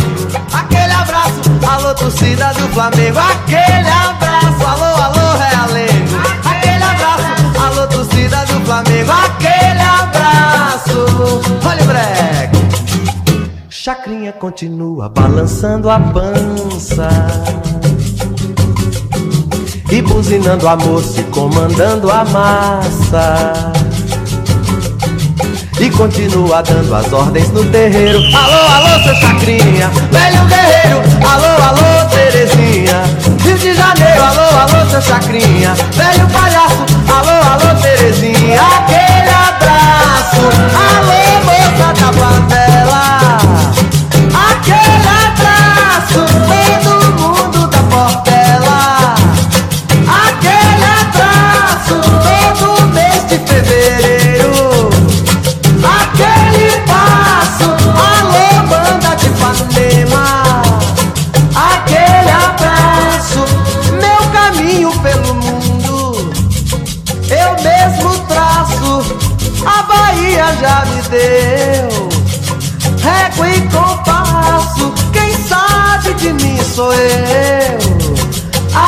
Aquele abraço, pra você que me esqueceu. Hum. Aquele abraço, alô Rio de Janeiro.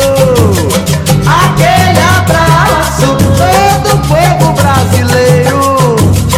Aquele abraço, olha o breque. O Rio de Janeiro continua lindo. lindo.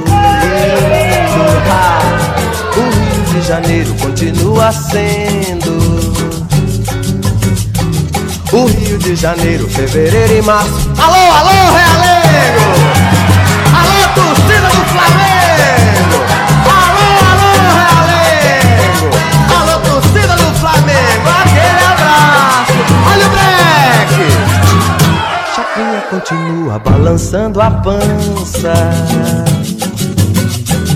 E buzinando a moça e comandando a massa.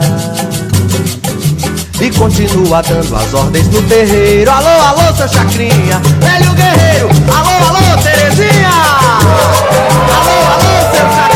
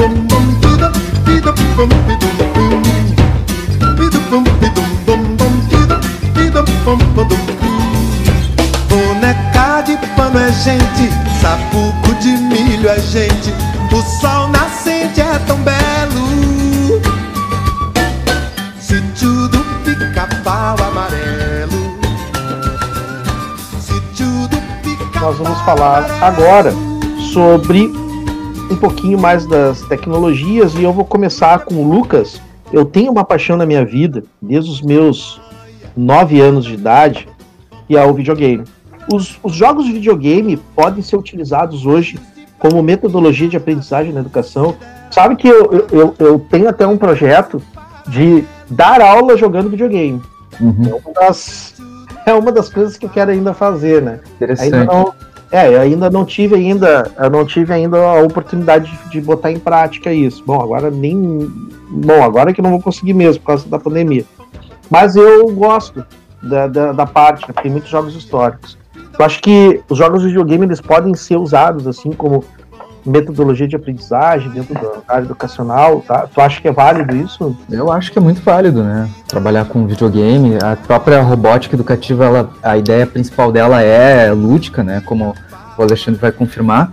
Tipo assim, é uma ideia de trazer o lúdico para dentro da sala de aula para tu, de novo, né? Tu criar uma, um, um, espaço, uma metodologia ativa, né? De que os alunos vão ter, vão estar tá trabalhando, vão estar tá mexendo, vão estar tá interessados, né?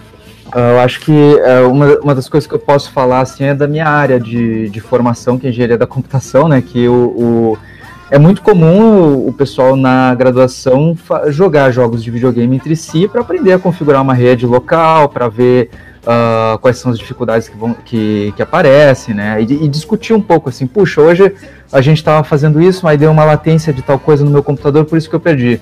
Isso é latência é uma das coisas que tu vai estudar numa cadeira Sim. como redes, né? Então, assim, acho que é, pelo, pelo, se na computação é válido, né? Eu acho que em qualquer outro lugar é válido, né?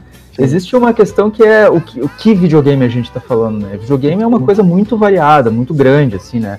Você pode, por exemplo, assim, uh, conversar, dar uma aula de história usando um videogame, tipo, desses de tiro, de Segunda Guerra Mundial, e perguntar para os alunos, ah, quem jogou esse jogo aqui? Se a turma inteira jogou, você pode pegar e usar para contextualizar, né? Mas acho que também existem, existe a questão assim, né, do, de, de traçar uma fronteira entre jogos educativos e o videogame, né? Sim, existem sim. jogos formados para trabalhar certos, certos conteúdos, para desenvolver certas habilidades, e o videogame como um todo, né?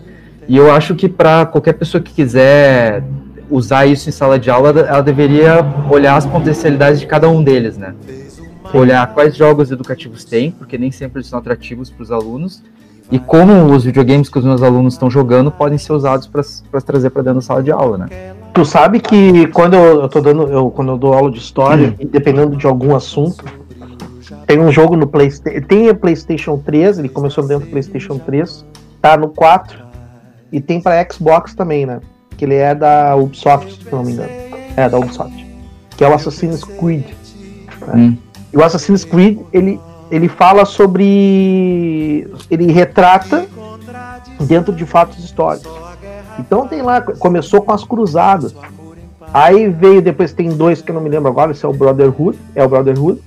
Depois vem a Independência dos Estados Unidos.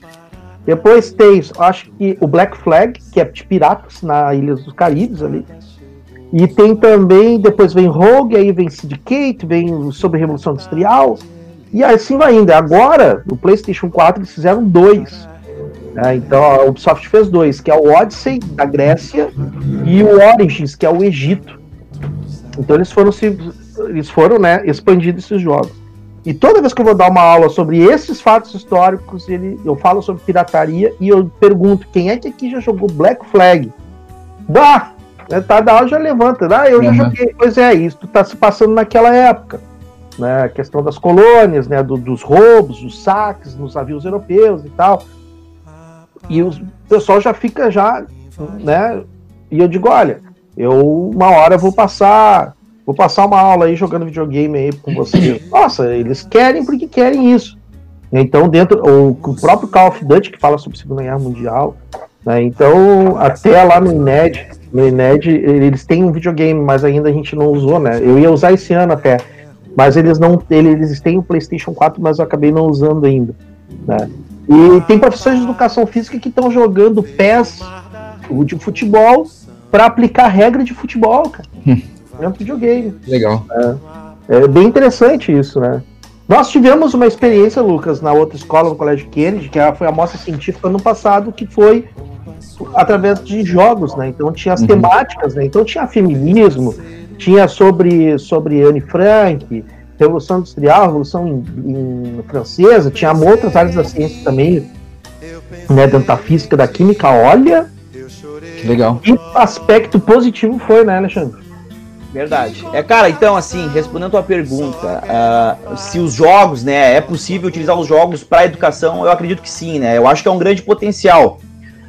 O que que eu, o que que eu, de forma crítica, né, que eu acho que é essa a resposta que a gente tem que dar, né? O que a gente teria que pensar, assim, de forma crítica e reflexiva em cima disso? Bom, nem todo jogo, to, todo jogo a gente aprende alguma coisa. Eu acho que esse Sim, é o primeiro aprende. ponto. Exatamente. Ah, ah né, ah, mas assim, pode até ser uma habilidade motriz, né? De motricidade, de habilidade. É, de, habilidade. A, a, gente jogava Doom, tu vai te lembrar do Doom, né? Que foi o primeiro joguinho de, de, tiro que tinha no computador. Lucas deve lembrar também o Doom, né? Sim. Pra quem é mais antigo aí, a galera, teus, o gráfico teus ouvintes novos não vão lembrar, mas joga no Google lá o que, que é o Doom, né? Os, os gráficos eram todos eles Gráfico 8 bits, aquele gráfico quadradinho feio pra caramba, é. né?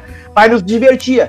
Então, ali tu já podia desenvolver, se nós for pensar do ponto de vista pedagógico, algumas habilidades, né? Porque tem o mouse no computador, para quem jogava no computador naquela época, né? Tu tem o mouse, tu tem vários botões simultaneamente, tu tem que ir, habilidade, divisão, raciocínio rápido. Então, não usaria para a escola esse jogo especificamente, mas, por exemplo, para ensinar história, vou dar alguns exemplos assim da, daquilo que eu uso, né, Fabiano? Uh, para ensinar história, por exemplo, tem o Age of Empires, né? Apesar é de nunca ter usado, porque, cara, vou abrir um, uma, um parênteses aqui. O que, que eu acho que pode limitar o uso dos jogos, Fabiano, é o recurso. Tá? O recurso é computador bom, porque jogos gráficos, ah, Fabiano, sim, sim, sim, precisam de muito recurso. Sim. Uma internet boa, hoje em dia, principalmente, né? Tem um outro desafio, cara, que abre aqui, dentro desse parênteses que eu tô falando dos recursos, para falar dos jogos. Eu usei no meu TCC, talvez tu te lembre, quando eu fiz a graduação, eu usei um jogo para aprendizagem de história, que foi o jogo Búzios, Ecos da Liberdade. Sim, me lembro. E Guilherme falava sobre a revolta baiana. Aqui eu fiz algumas críticas da pesquisa universitária, mas uh, esse jogo, que é o jogo Búzios, jogar na internet, vocês vão ver. É um jogo que foi desenvolvido pelo grupo de pesquisa da comunidade virtual da Universidade Estadual da Bahia, que foi financiado lá pelo grupo da, de amparo à pesquisa da Bahia. E eles fizeram um jogo, quem quiser acompanhar lá, tem no site, é comunidadesvirtuais.pro.br. Tem uhum. toda a orientação pedagógica, o jogo é, cara, tem, tem o documento, a história, tem tudo explicadinho ali. Aí eu fui aplicar, Fabiano, lá no colégio que a gente trabalha juntos. E aí, cara, hoje em dia eu tenho muito Chromebook. E o é. jogo foi desenvolvido para a plataforma do Windows, cara. Então, ah. olha só os problemas operacionais que tu tem. Tu entende que não tá só hoje em dia, então, no problema sim, do ponto sim, de vista pedagógico. Esse jogo, perfeito, eu usei, eu não, eu não apliquei ele porque foi no campo teórico, né? Do, do ponto de vista de pesquisa. Era um jogo possível de explicar a história da Bahia, né? Tinha um personagem em jogo primeira pessoa, tu ia andando, ia desvendando os mistérios, por que aconteceu a revolta baiana no Brasil. Mas ele foi desenvolvido para a plataforma do Windows e, cara, o, o, Google Chrome, que é esse notebook hoje em dia que foi desenvolvido pela, pela Google, né?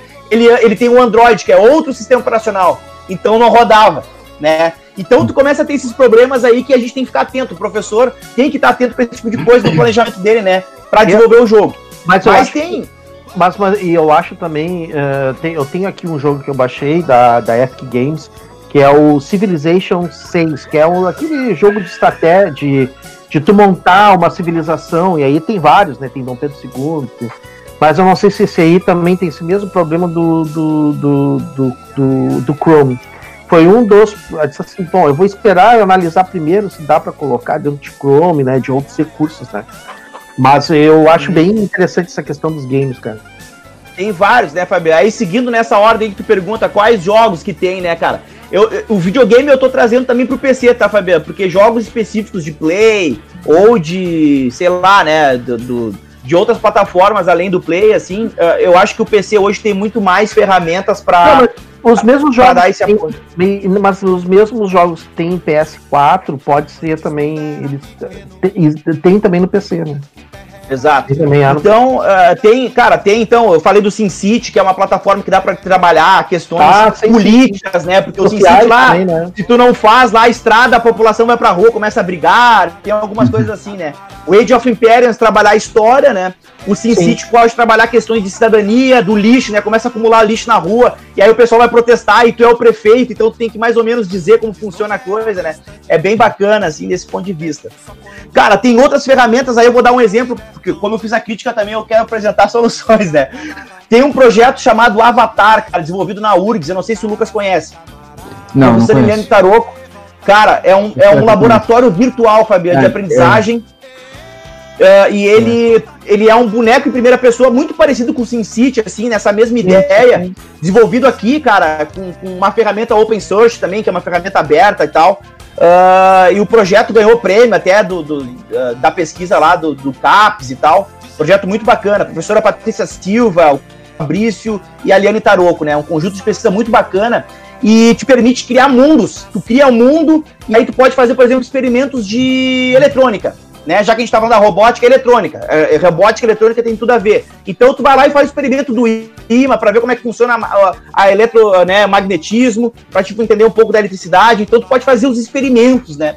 E tem um bocado de autores aí, como o próprio Colby, por exemplo, né, que defende essa questão da experiência, né, mas, a partir de Alexandre, o próprio Minecraft está sendo Minecraft é para construir essa questão dos mundos de civilizações, né?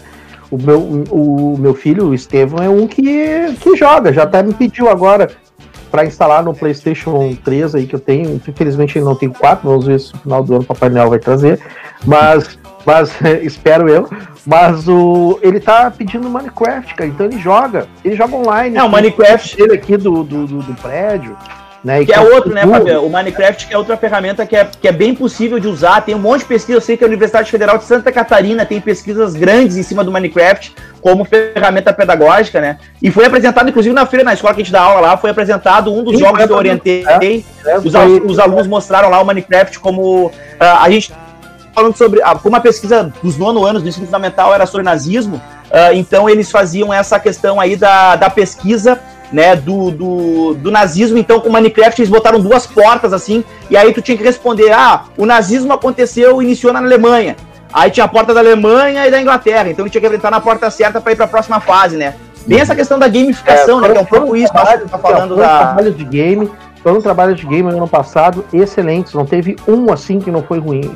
Que foi ruim, na verdade. Todos, todos foram muito bons. Lucas, eu sei que dentro da robótica existem várias exposições, né, e, e feiras, né, e eu queria saber, né, de, uh, sobre essa questão das exposições. O, qual é o preparo que tem que ter para uma exposição, né? Como é que se, como é que se, como se preparar para uma exposição, uma feira, uma competição? Eu sei que o Alexandre já participou de competição, mas uhum. eu queria saber de ti como é que como é que eu preparo assim sobre as exposições de tecnológicas de robótica que tem, né?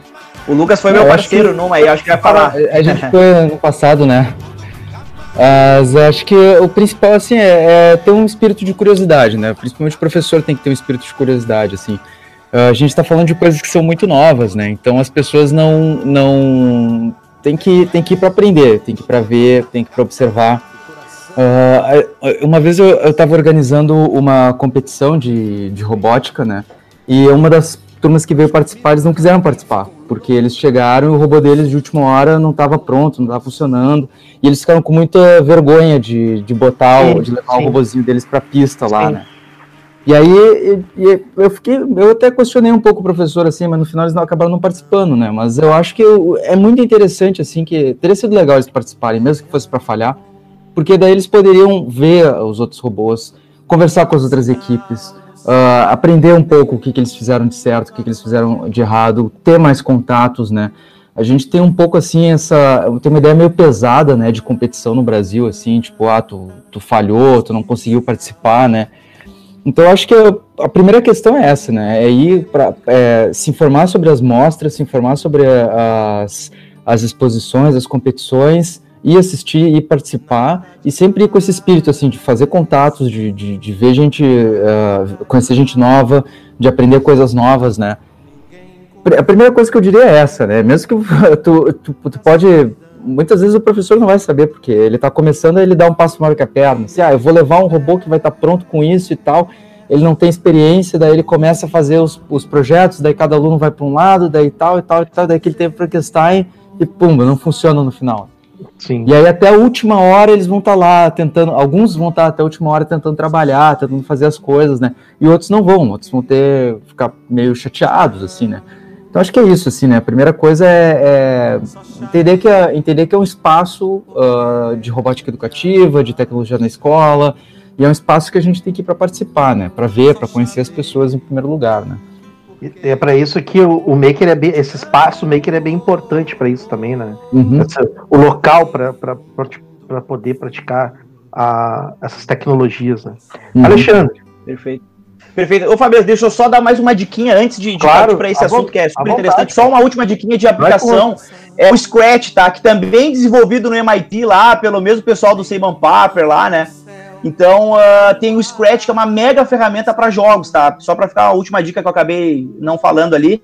Mas o Scratch é uma excelente ferramenta, inclusive na URGS tem também uh, cadeiras, até no doutorado lá eu fiz uma que uh, ensinava o Scratch para aplicar em sala de aula, porque é um jogo gratuito, só basta ter acesso à internet que qualquer computador tu consegue uh, acessar e fazer jogos para aprender programação e mexer o bonequinho. Tu mesmo desenvolve um jogo e aprende a programação numa linguagem bem simples, que é a linguagem de blocos, tá? Só essa. Só para passar essa, essa dica pra galera. Não, é isso aí, é isso aí, é isso aí. Uh, então, uh, assim, sobre essa questão, Fabia, do, uh, da, das questões assim de exposição, feira, né? Como começar?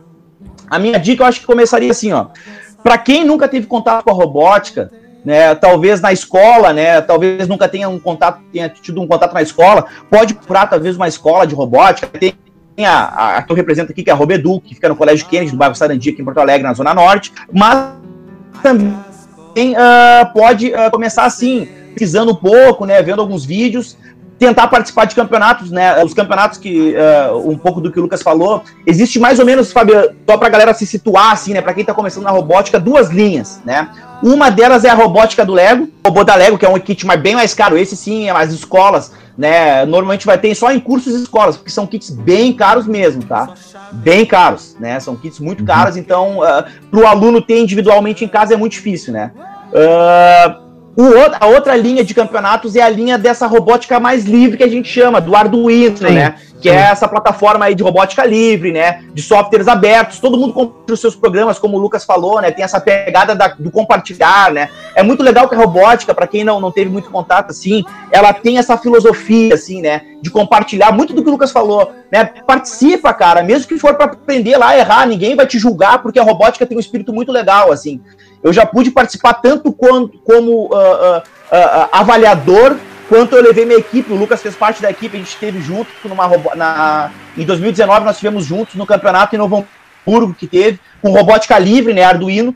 Disputamos lá até com o robô do projeto que ele participou, que é o Robô Mais Edu, né? Um projeto desenvolvido lá na URGS que ele participou, que foi muito, muito interessante, muito legal, né? Então a gente participou de um campeonato, né, com uma escola, qualquer pessoa pode participar, né, só precisa de um treinador, e normalmente as equipes são de 4 a 5 alunos, né, e aí tem esses campeonatos que é com Arduino, que são kits muito mais baratos, que eu, que nem eu falei, a plaquinha do Arduino custa na média aí de 50 reais, né, uh, e aí, claro, tu vai ter que comprar os outros componentes, o motorzinho, mas sei lá, com 100, 200, 300 reais, talvez tu consiga montar um robô para participar de um campeonato, né, o Lego já é 10 vezes mais caro que isso, entendeu?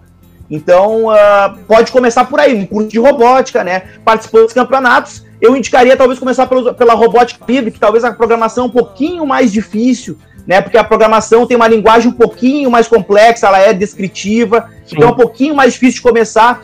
Uh, eu acho que esse é um benefício que a Lego tem. A Lego tem uma, uma linguagem muito mais em bloco, mais fácil de tu começar assim, né? Por isso que eu acho que as escolas adotaram principalmente no início, assim, a linguagem do Lego, porque o Lego é um bloco, tu arrasta, é um bloco e é aquele comando executado, né? O Arduino tu já tem que ter uma série de comandos, tu tem que executar cada comando, se tu não faz um comando errado, ele já não compila. Então tem um pouquinho mais de, de, de desafio, vamos dizer assim.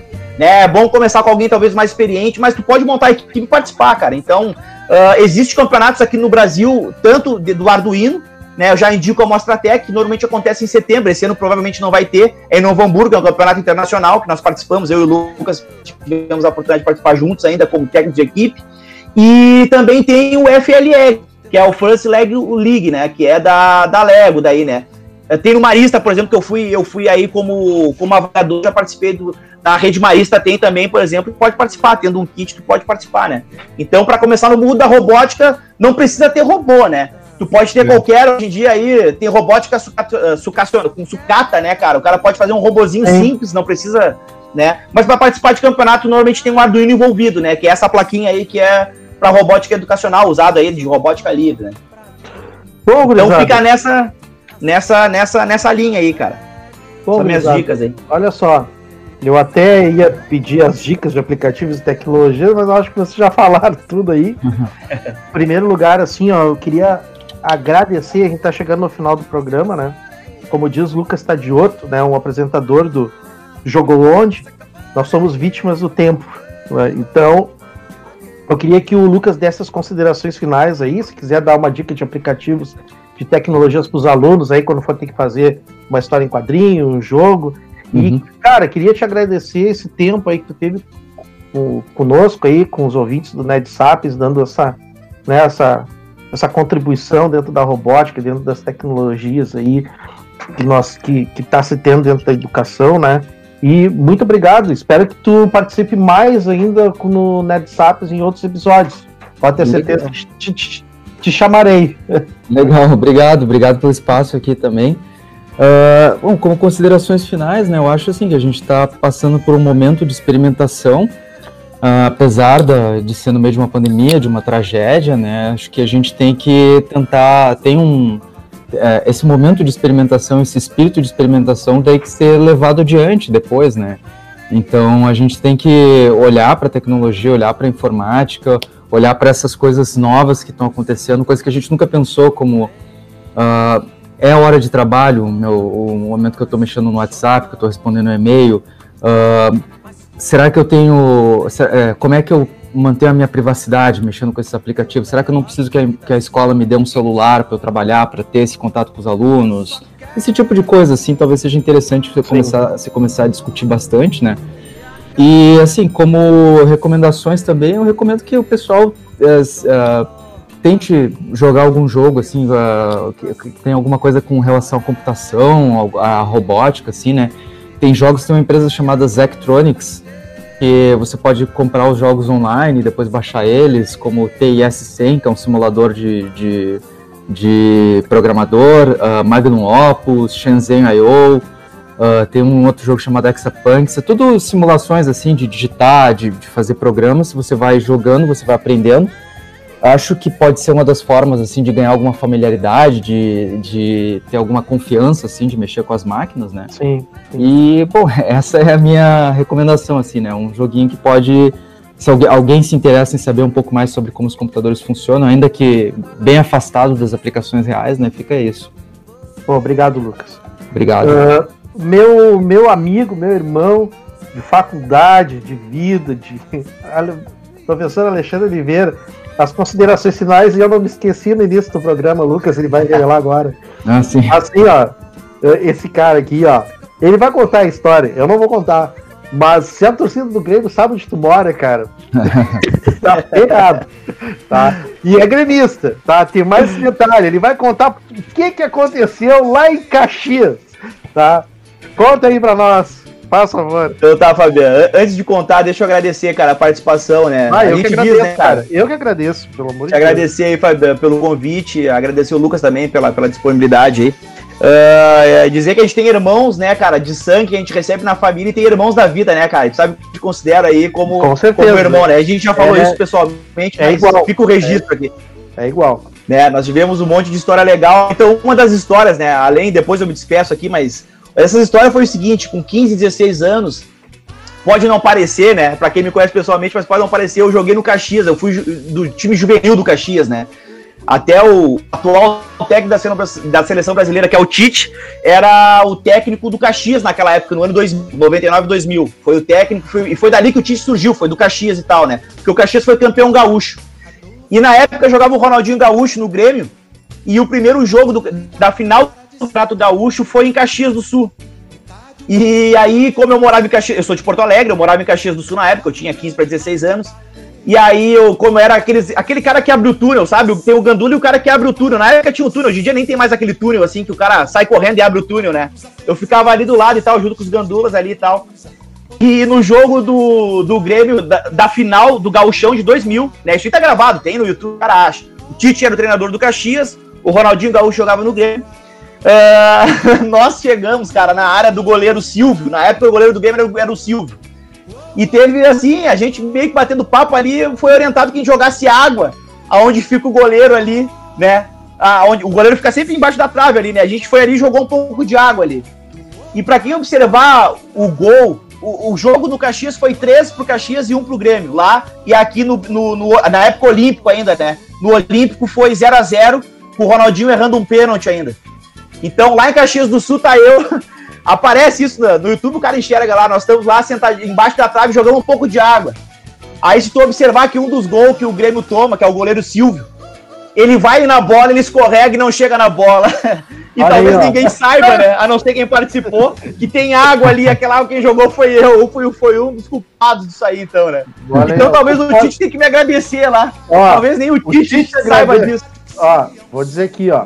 Uh, o, a torcida do Internacional te agradecer naquele dia. Tá? E eu queria também um que vai te agradecer bastante, vai ser o professor segundo lá do INED, que é professor de História. E ele, é. é e ele é torcedor do Caxias, ele é, ele é de Caxias do Sul, ele não é. torce pro Grêmio, pro Internacional, ele é. torce pro Caxias. Então eu tenho certeza que o professor segundo, que está escutando agora esse programa, vai te agradecer assim, ó. Mas Olha, se ele te conhecer, ele vai te dar um abraço, ele é Caxias doente, fanático. Queria mandar um abraço para ele, porque vai ter programas que eu vou chamar o professor Segundo, que ele é professor de História, né? E um cara que conhece muito sobre, sobre, sobre história, uh, uh, de, sobre nazismo, tudo que for assim fora do Brasil, ele conhece, e Brasil também, mas ele lê muito sobre Terceiro Reich, ele até me deu um livro, me presenteou um livro sobre o, o mundo em, em, guerras, que é a, a, batalha entre Oriente e Ocidente, que vem desde a época de Alexandre o Grande. Né? Ele Não. me presenteou. Então, professor Segundo, um abraço. O senhor vai participar de muitos episódios aqui comigo de história e ele vai te agradecer com certeza, não tenha dúvida. Com certeza. Eu pensei que ia pegar mais pesado, que ia falar aquele da faculdade, que não, da faculdade, o ventilador e voou a prova. voou uma prova, mas tudo bem, deixa assim. Não, mas isso aí deixa assim. Não, gente é... outra história. Não, tem coisas assim, né, que a gente tem que guardar alguns segredos, mas essa aí, essa aí não ia me escapar. Essa fica para um próximo episódio que a gente for aí. Próximo episódio mas, que aí eu falo. Mas, Fabiano, pra, só para complementar, então, uh, eu acho que assim, falando um pouquinho de aplicativo bem rapidamente, só para concluir aqui então, e não me estender muito, Uh, ah, para quem uh, acredita muito nessa questão assim da gamificação, acho que está dentro das metodologias ativas aí a gamificação. Nós temos aí o aplicativo Kahoot, né, que é um que é um aplicativo muito bacana uh, de desafios assim. Eu já apliquei várias vezes, os alunos se assim, ó, se motivam demais. Quem já usou, quem está ouvindo aí para professor, né? O Kahoot, para aluno também, o aluno que já participou sabe que é muito bacana assim. É claro que tem, uma, tem um objetivo específico, né? Talvez de revisão de conteúdo, porque tem a alternativa A, B, C e D, né? E aí tu clica na imagem ali, é, com Sim. tecnologia, tu usa o celular, o aluno usa o celular e tu expõe, né, o, a pergunta. É, eu já fiz até EAD, agora nessa pandemia eu fiz com os alunos lá de sexto ano e sétimo ano, eu consegui fazer isso EAD, né, eu compartilhei com eles o link e eles faziam de casa e eu mostrava na minha tela compartilhada a pergunta, né. Então, dá para se reinventar aí, até mesmo à distância, usar o Kahoot. Um outro aplicativo legal que eu já usei assim para trabalhar a cidadania é o Draw Your Game, aplicativo para Android e iOS. Né? Faça o seu jogo, seria a tradução, sei, tu põe no, no, no, ali no, no, Play Store, né? Ou do iPhone lá, tu pode usar e põe lá, faça o seu jogo. Esse, cara, é o primeiro jogo que eu sempre falo para meus alunos, é o primeiro jogo da vida que tu faz em menos de 5 minutos. Acredite. Tu desenha na, num papel Uh, tem cor específica. Vermelho é o piso, o vermelho tu morre, o azul é um trampolim, sabe? E aí tu pega essas cores, o aplicativo já tá preparado para isso, tu bate uma foto da, da, da folha, e aí tu, o bonequinho fica circulando. Então eu usei com meus alunos para trabalhar a cidadania. Então eles pegavam o lixo de um lugar e jogavam para outro com um bonequinho, cara. Tu, tu bate a foto e ele na hora compila isso. Em, cara, em dois minutos tu faz um programa de aplicativo, Draw Your Game é o nome do programa. Então, tu pode trabalhar cidadania, uh, trabalhar mar, lixo, um monte de coisa legal. Então, fica essa dica aí para esse aplicativo. O Scratch eu já falei, né? Que é um outro aplicativo que desenvolvi também, que é, que é free e tal. Tem aplicativo de realidade virtual, para quem tem a possibilidade de ter óculos de realidade virtual. Né? Tem o Evo Books, que é um aplicativo muito legal para aprender sobre geografia, né? Tu vê a Terra assim em 3D, é muito, muito legal também. Uhum. Tá? Então, assim, de dicas de aplicativo são esses, assim, tem o Nerd Cube também, que é um aplicativo daí pago, é meio difícil de conseguir, mas também para realidade virtual, né? Tem esses aplicativos que eu acho que são legais, assim, para para trabalhar em sala de aula, né? E como recado final, assim, cara, se a gente vai sair uh, melhor dessa pandemia como sociedade, cara, eu tenho um pouco de crítica se a gente vai sair melhor, né? Mas diferente, Sim. eu tenho certeza que a gente vai sair. Né? Ah, Porque se a gente for pensar assim, pô, os caras estão desviando grana aí de respirador, né, cara? Pô, isso não tem cabimento, né? É um negócio tá absurdo. Então, se a gente vai sair melhor dessa pandemia, eu não tenho certeza. Mas diferente, eu tenho certeza, né? Os professores, com certeza, os alunos, com certeza, né? Essa questão que o Lucas falava, né, cara, de experimentar, eu acho que muito isso, cara. O professor tem que, tem que ir assim e dar um peitaço muitas vezes, né? Para mim é mais tranquilo, né? por já ter essa, essa familiaridade com a tecnologia, né? Além da, da, da área das humanas, eu tenho né, formação da área tecnológica, então para mim é muito tranquilo experimentar, testar, eu já tenho um pouco de conhecimento já prévio. Mas eu acho que, professor, eu acho que nesse sentido, assim, se puder dar essa, não é conselho nem dica, mas eu acho que a gente tem que experimentar assim, cara. Aproveitar para experimentar o quanto que a gente pode, porque esse é um momento muito propício. E eu acho que adiantou uns cinco anos, assim, de cinco anos a dez, assim, que os professores estavam um pouco mais acomodados, né? De estar um é. pouco mais devagar nossa tecnologia, cara. O input foi foi de forceps, né? Uhum. A gente teve que se adaptar de uma forma. O que não é bom, né, cara? Sempre adaptação é bom a gente ir assimilando, né? Lá, Piaget, né? Ir assimilando, né? Acomodando e assimilando de forma gradual. Mas dessa vez foi uma ruptura e, e eu acho que a gente tem que cada vez mais experimentar. Eu acho que, que essa é uma dica, se puder ficar aí né? E passar minha rede social, se alguém quiser acompanhar, né, cara? Se tiver ah, alguma dúvida, passar, acompanha lá no Instagram, é professor underline Alexandre Oliveira, né? Uh, no Facebook é robeduc.poa, né? Tiver qualquer dúvida sobre robótica, maker, eu posso tentar tirar dúvida lá. Então, o meu e-mail é alexandre.oliveira.poa.gmail. Se tiver alguma dúvida, pode mandar pelo Instagram, Facebook ou pelo e-mail. Pessoal, muito obrigado. Né? Eu queria agradecer mesmo Vou chamar vocês novamente, pode ter certeza.